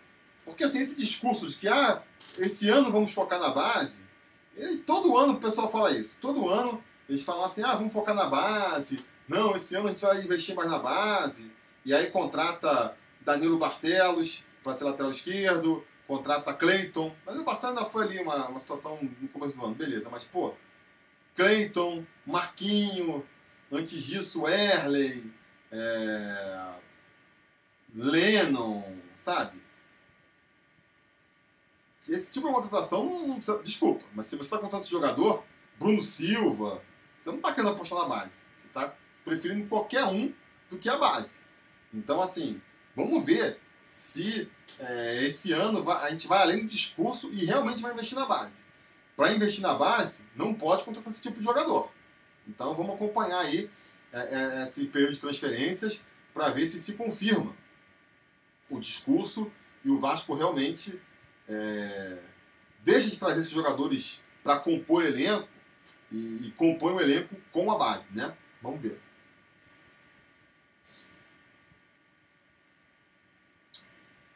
VG Games falando aqui uma questão importante, né? Como que vai estar a preparação física do Vasco pro ano que vem, já que a comissão do Lucha foi embora? Preocupa?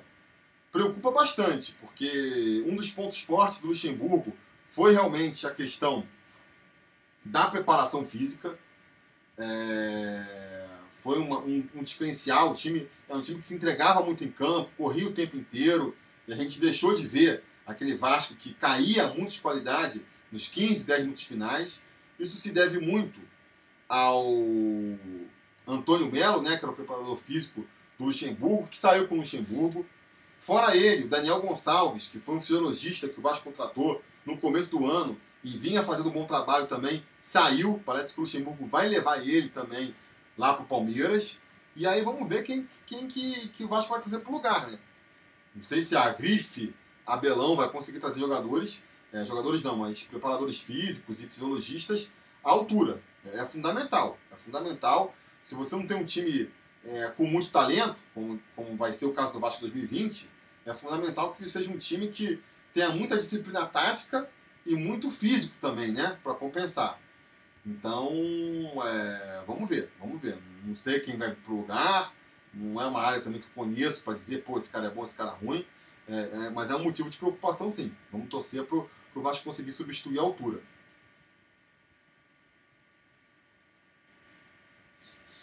Cleomil Barbosa, fala dos salários atrasados dos funcionários. Cara, eu acho lamentável, né?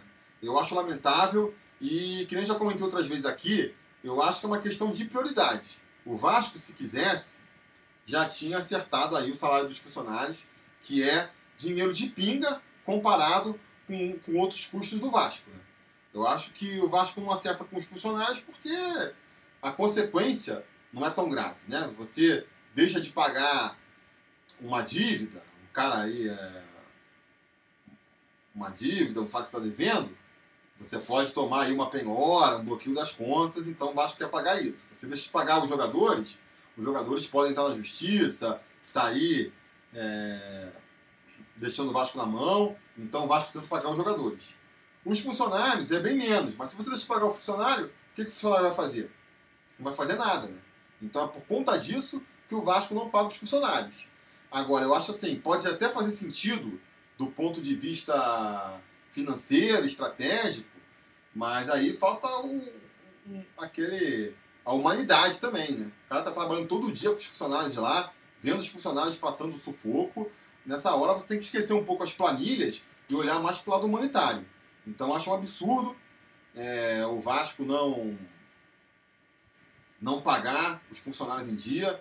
Deixa de contratar aí, né? Mais um dos motivos. Deixa de contratar, pô. Em vez de contratar um Cleiton, contratar um Marquinho, quantos salários de funcionários dava para pagar com os cinco meses de salário que você pagou para o Marquinho?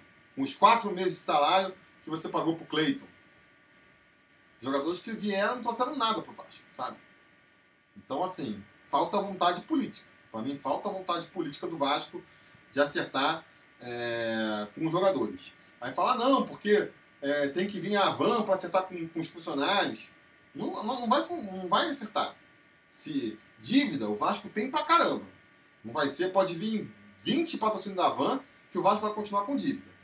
E se não priorizar pagar os funcionários, continuar priorizando pagar outras coisas, vão continuar passando esse sufoco. Então acho que tem que ter sim, uma pressão da gente falando, exigindo né, que, que se pague os funcionários, para se eles não têm aí essa consciência, que pelo menos é, por medo de uma reação negativa da torcida, eles paguem os funcionários, porque um absurdo.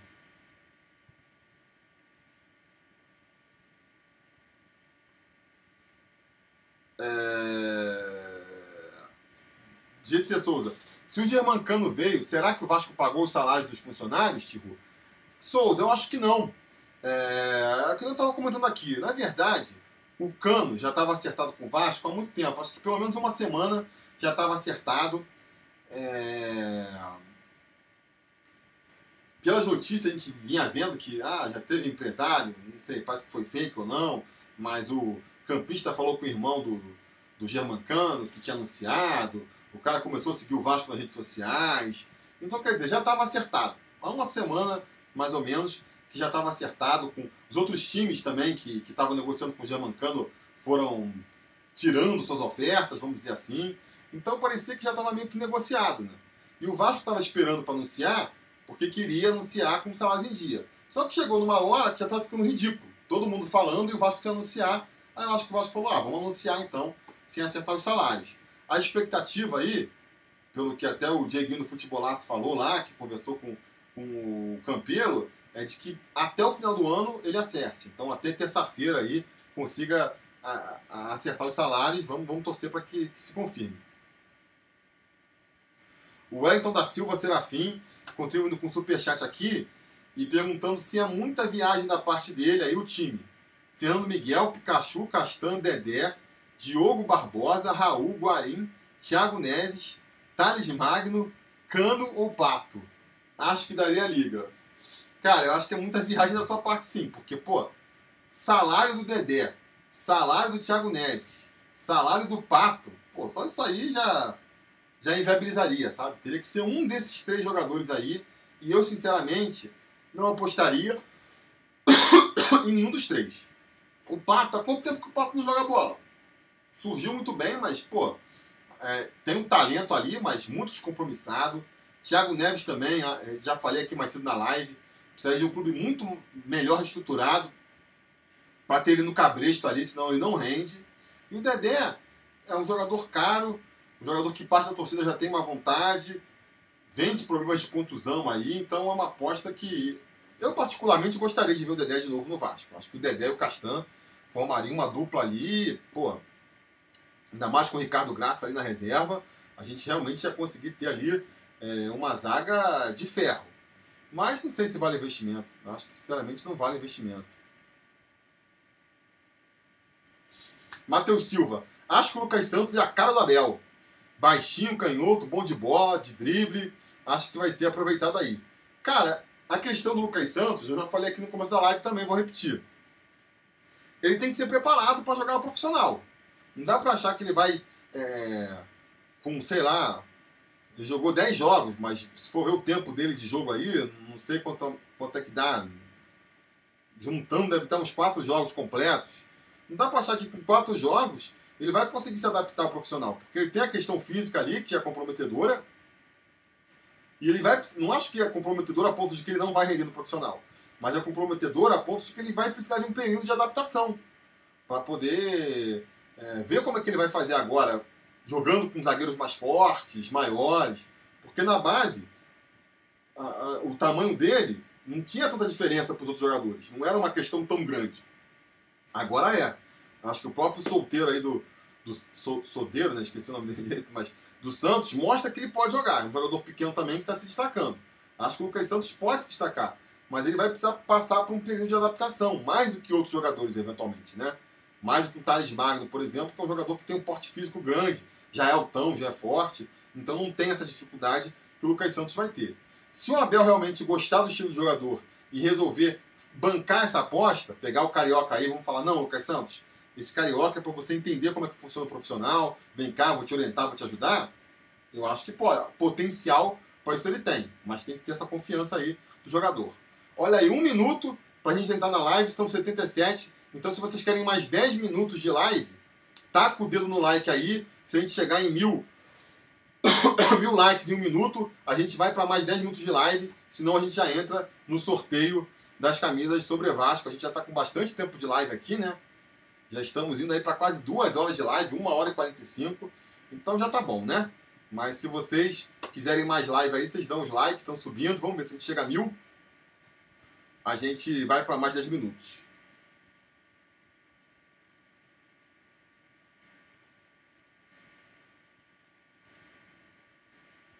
Deixa eu ver mais umas perguntas aqui, enquanto não chega. Galera pedindo like aí. E acho que vai ter, em 98, vamos ver.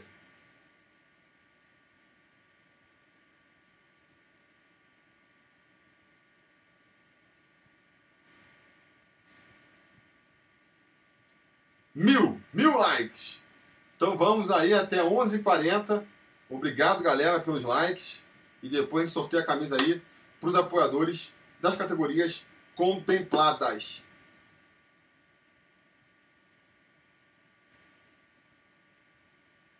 Galfran falando aqui que temos que aproveitar no máximo possível a base, a base, contratações somente duas, essa do Cano e outra pontual, para não inchar a folha, concordo.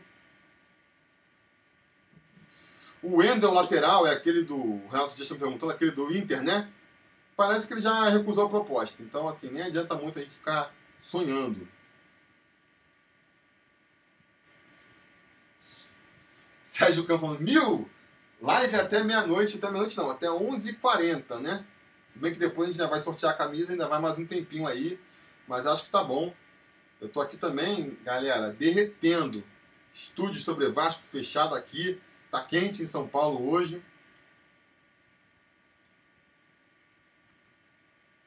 E o Bland, o Edivaldo Bezerra está perguntando: ah, com a, com a contratação do Cano, eu acho que o, que o Nicolas Bland fica aí, desiste, né? Não faz sentido trazer um segundo centroavante.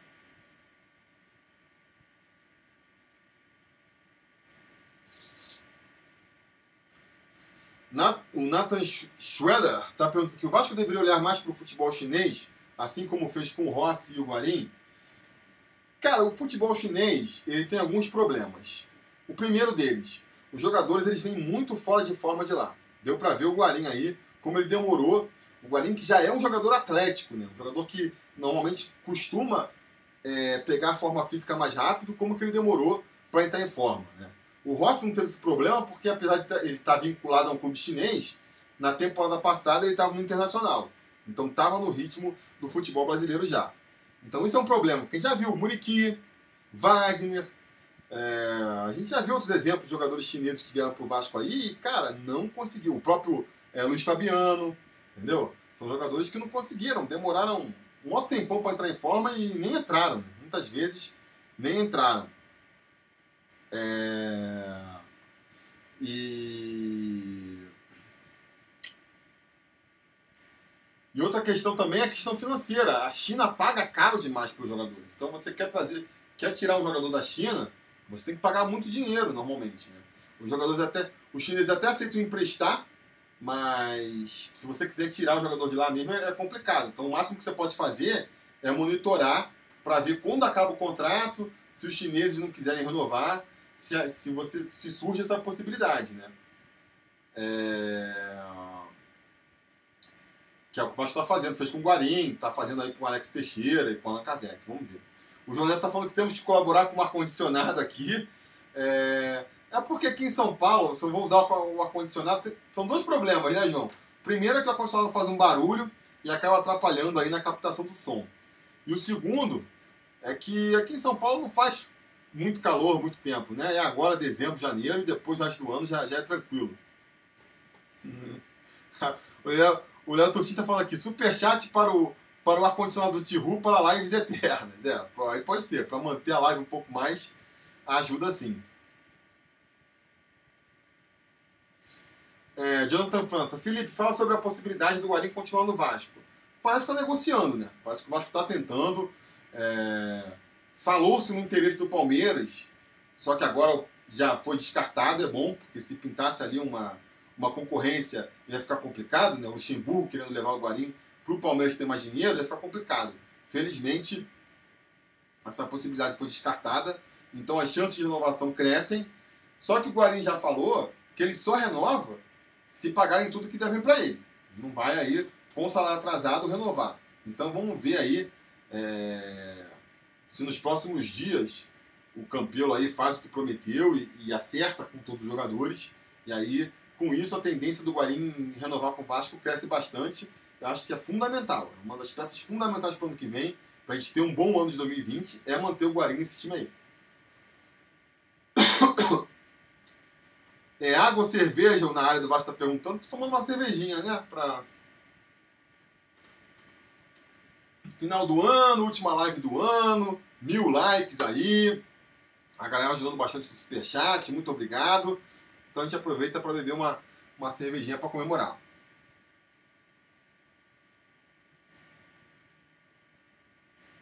O Alex Santana do Botafogo está perguntando o, o Roalisson aqui. Cara, eu acho que o Vasco já tem muito volante, né? Já tem ali. Se, acho que tem que renovar com o Guarim. Tem ali o o Raul, tem o próprio Andrei, é, Marco Júnior também, vamos ver como evolui. Tem a molecada da base subindo, Bruno Gomes, Caio Lopes. Então não é uma posição que eu acho que o Vasco deva contratar, sabe? Eu não contrataria por conta disso. Qual seria meu Vasco ideal agora com a chegada do Cano? Rosinalvo está perguntando aqui. É, cara, eu acho que assim, ó, Fernando Miguel ou Jordi no gol, Pikachu na direita. Eu tentaria o Ricardo Graça improvisar na direita. Ele jogou nessa posição algumas vezes esse ano, acho que foi bem. Eu insistiria com ele na direita. Castan na esquerda.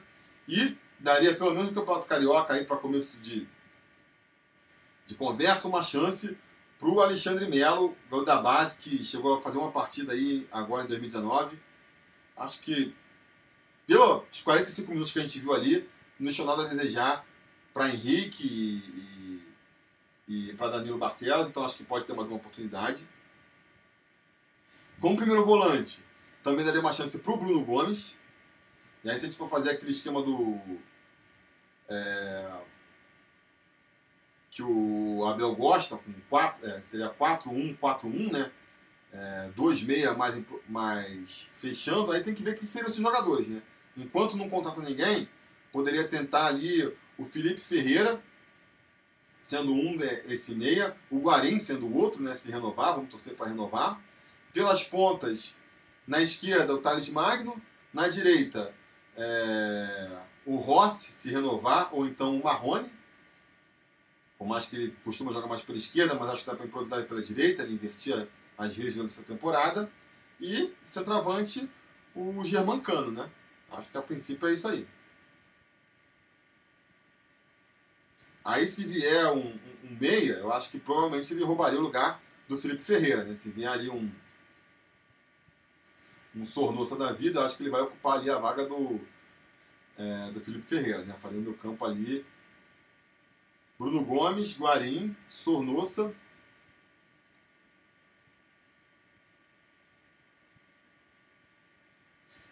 João Neto, se outra cervejaria patrocinou o, o meu xará Almirante, vou começar a campanha Heineken patrocina o Tihu.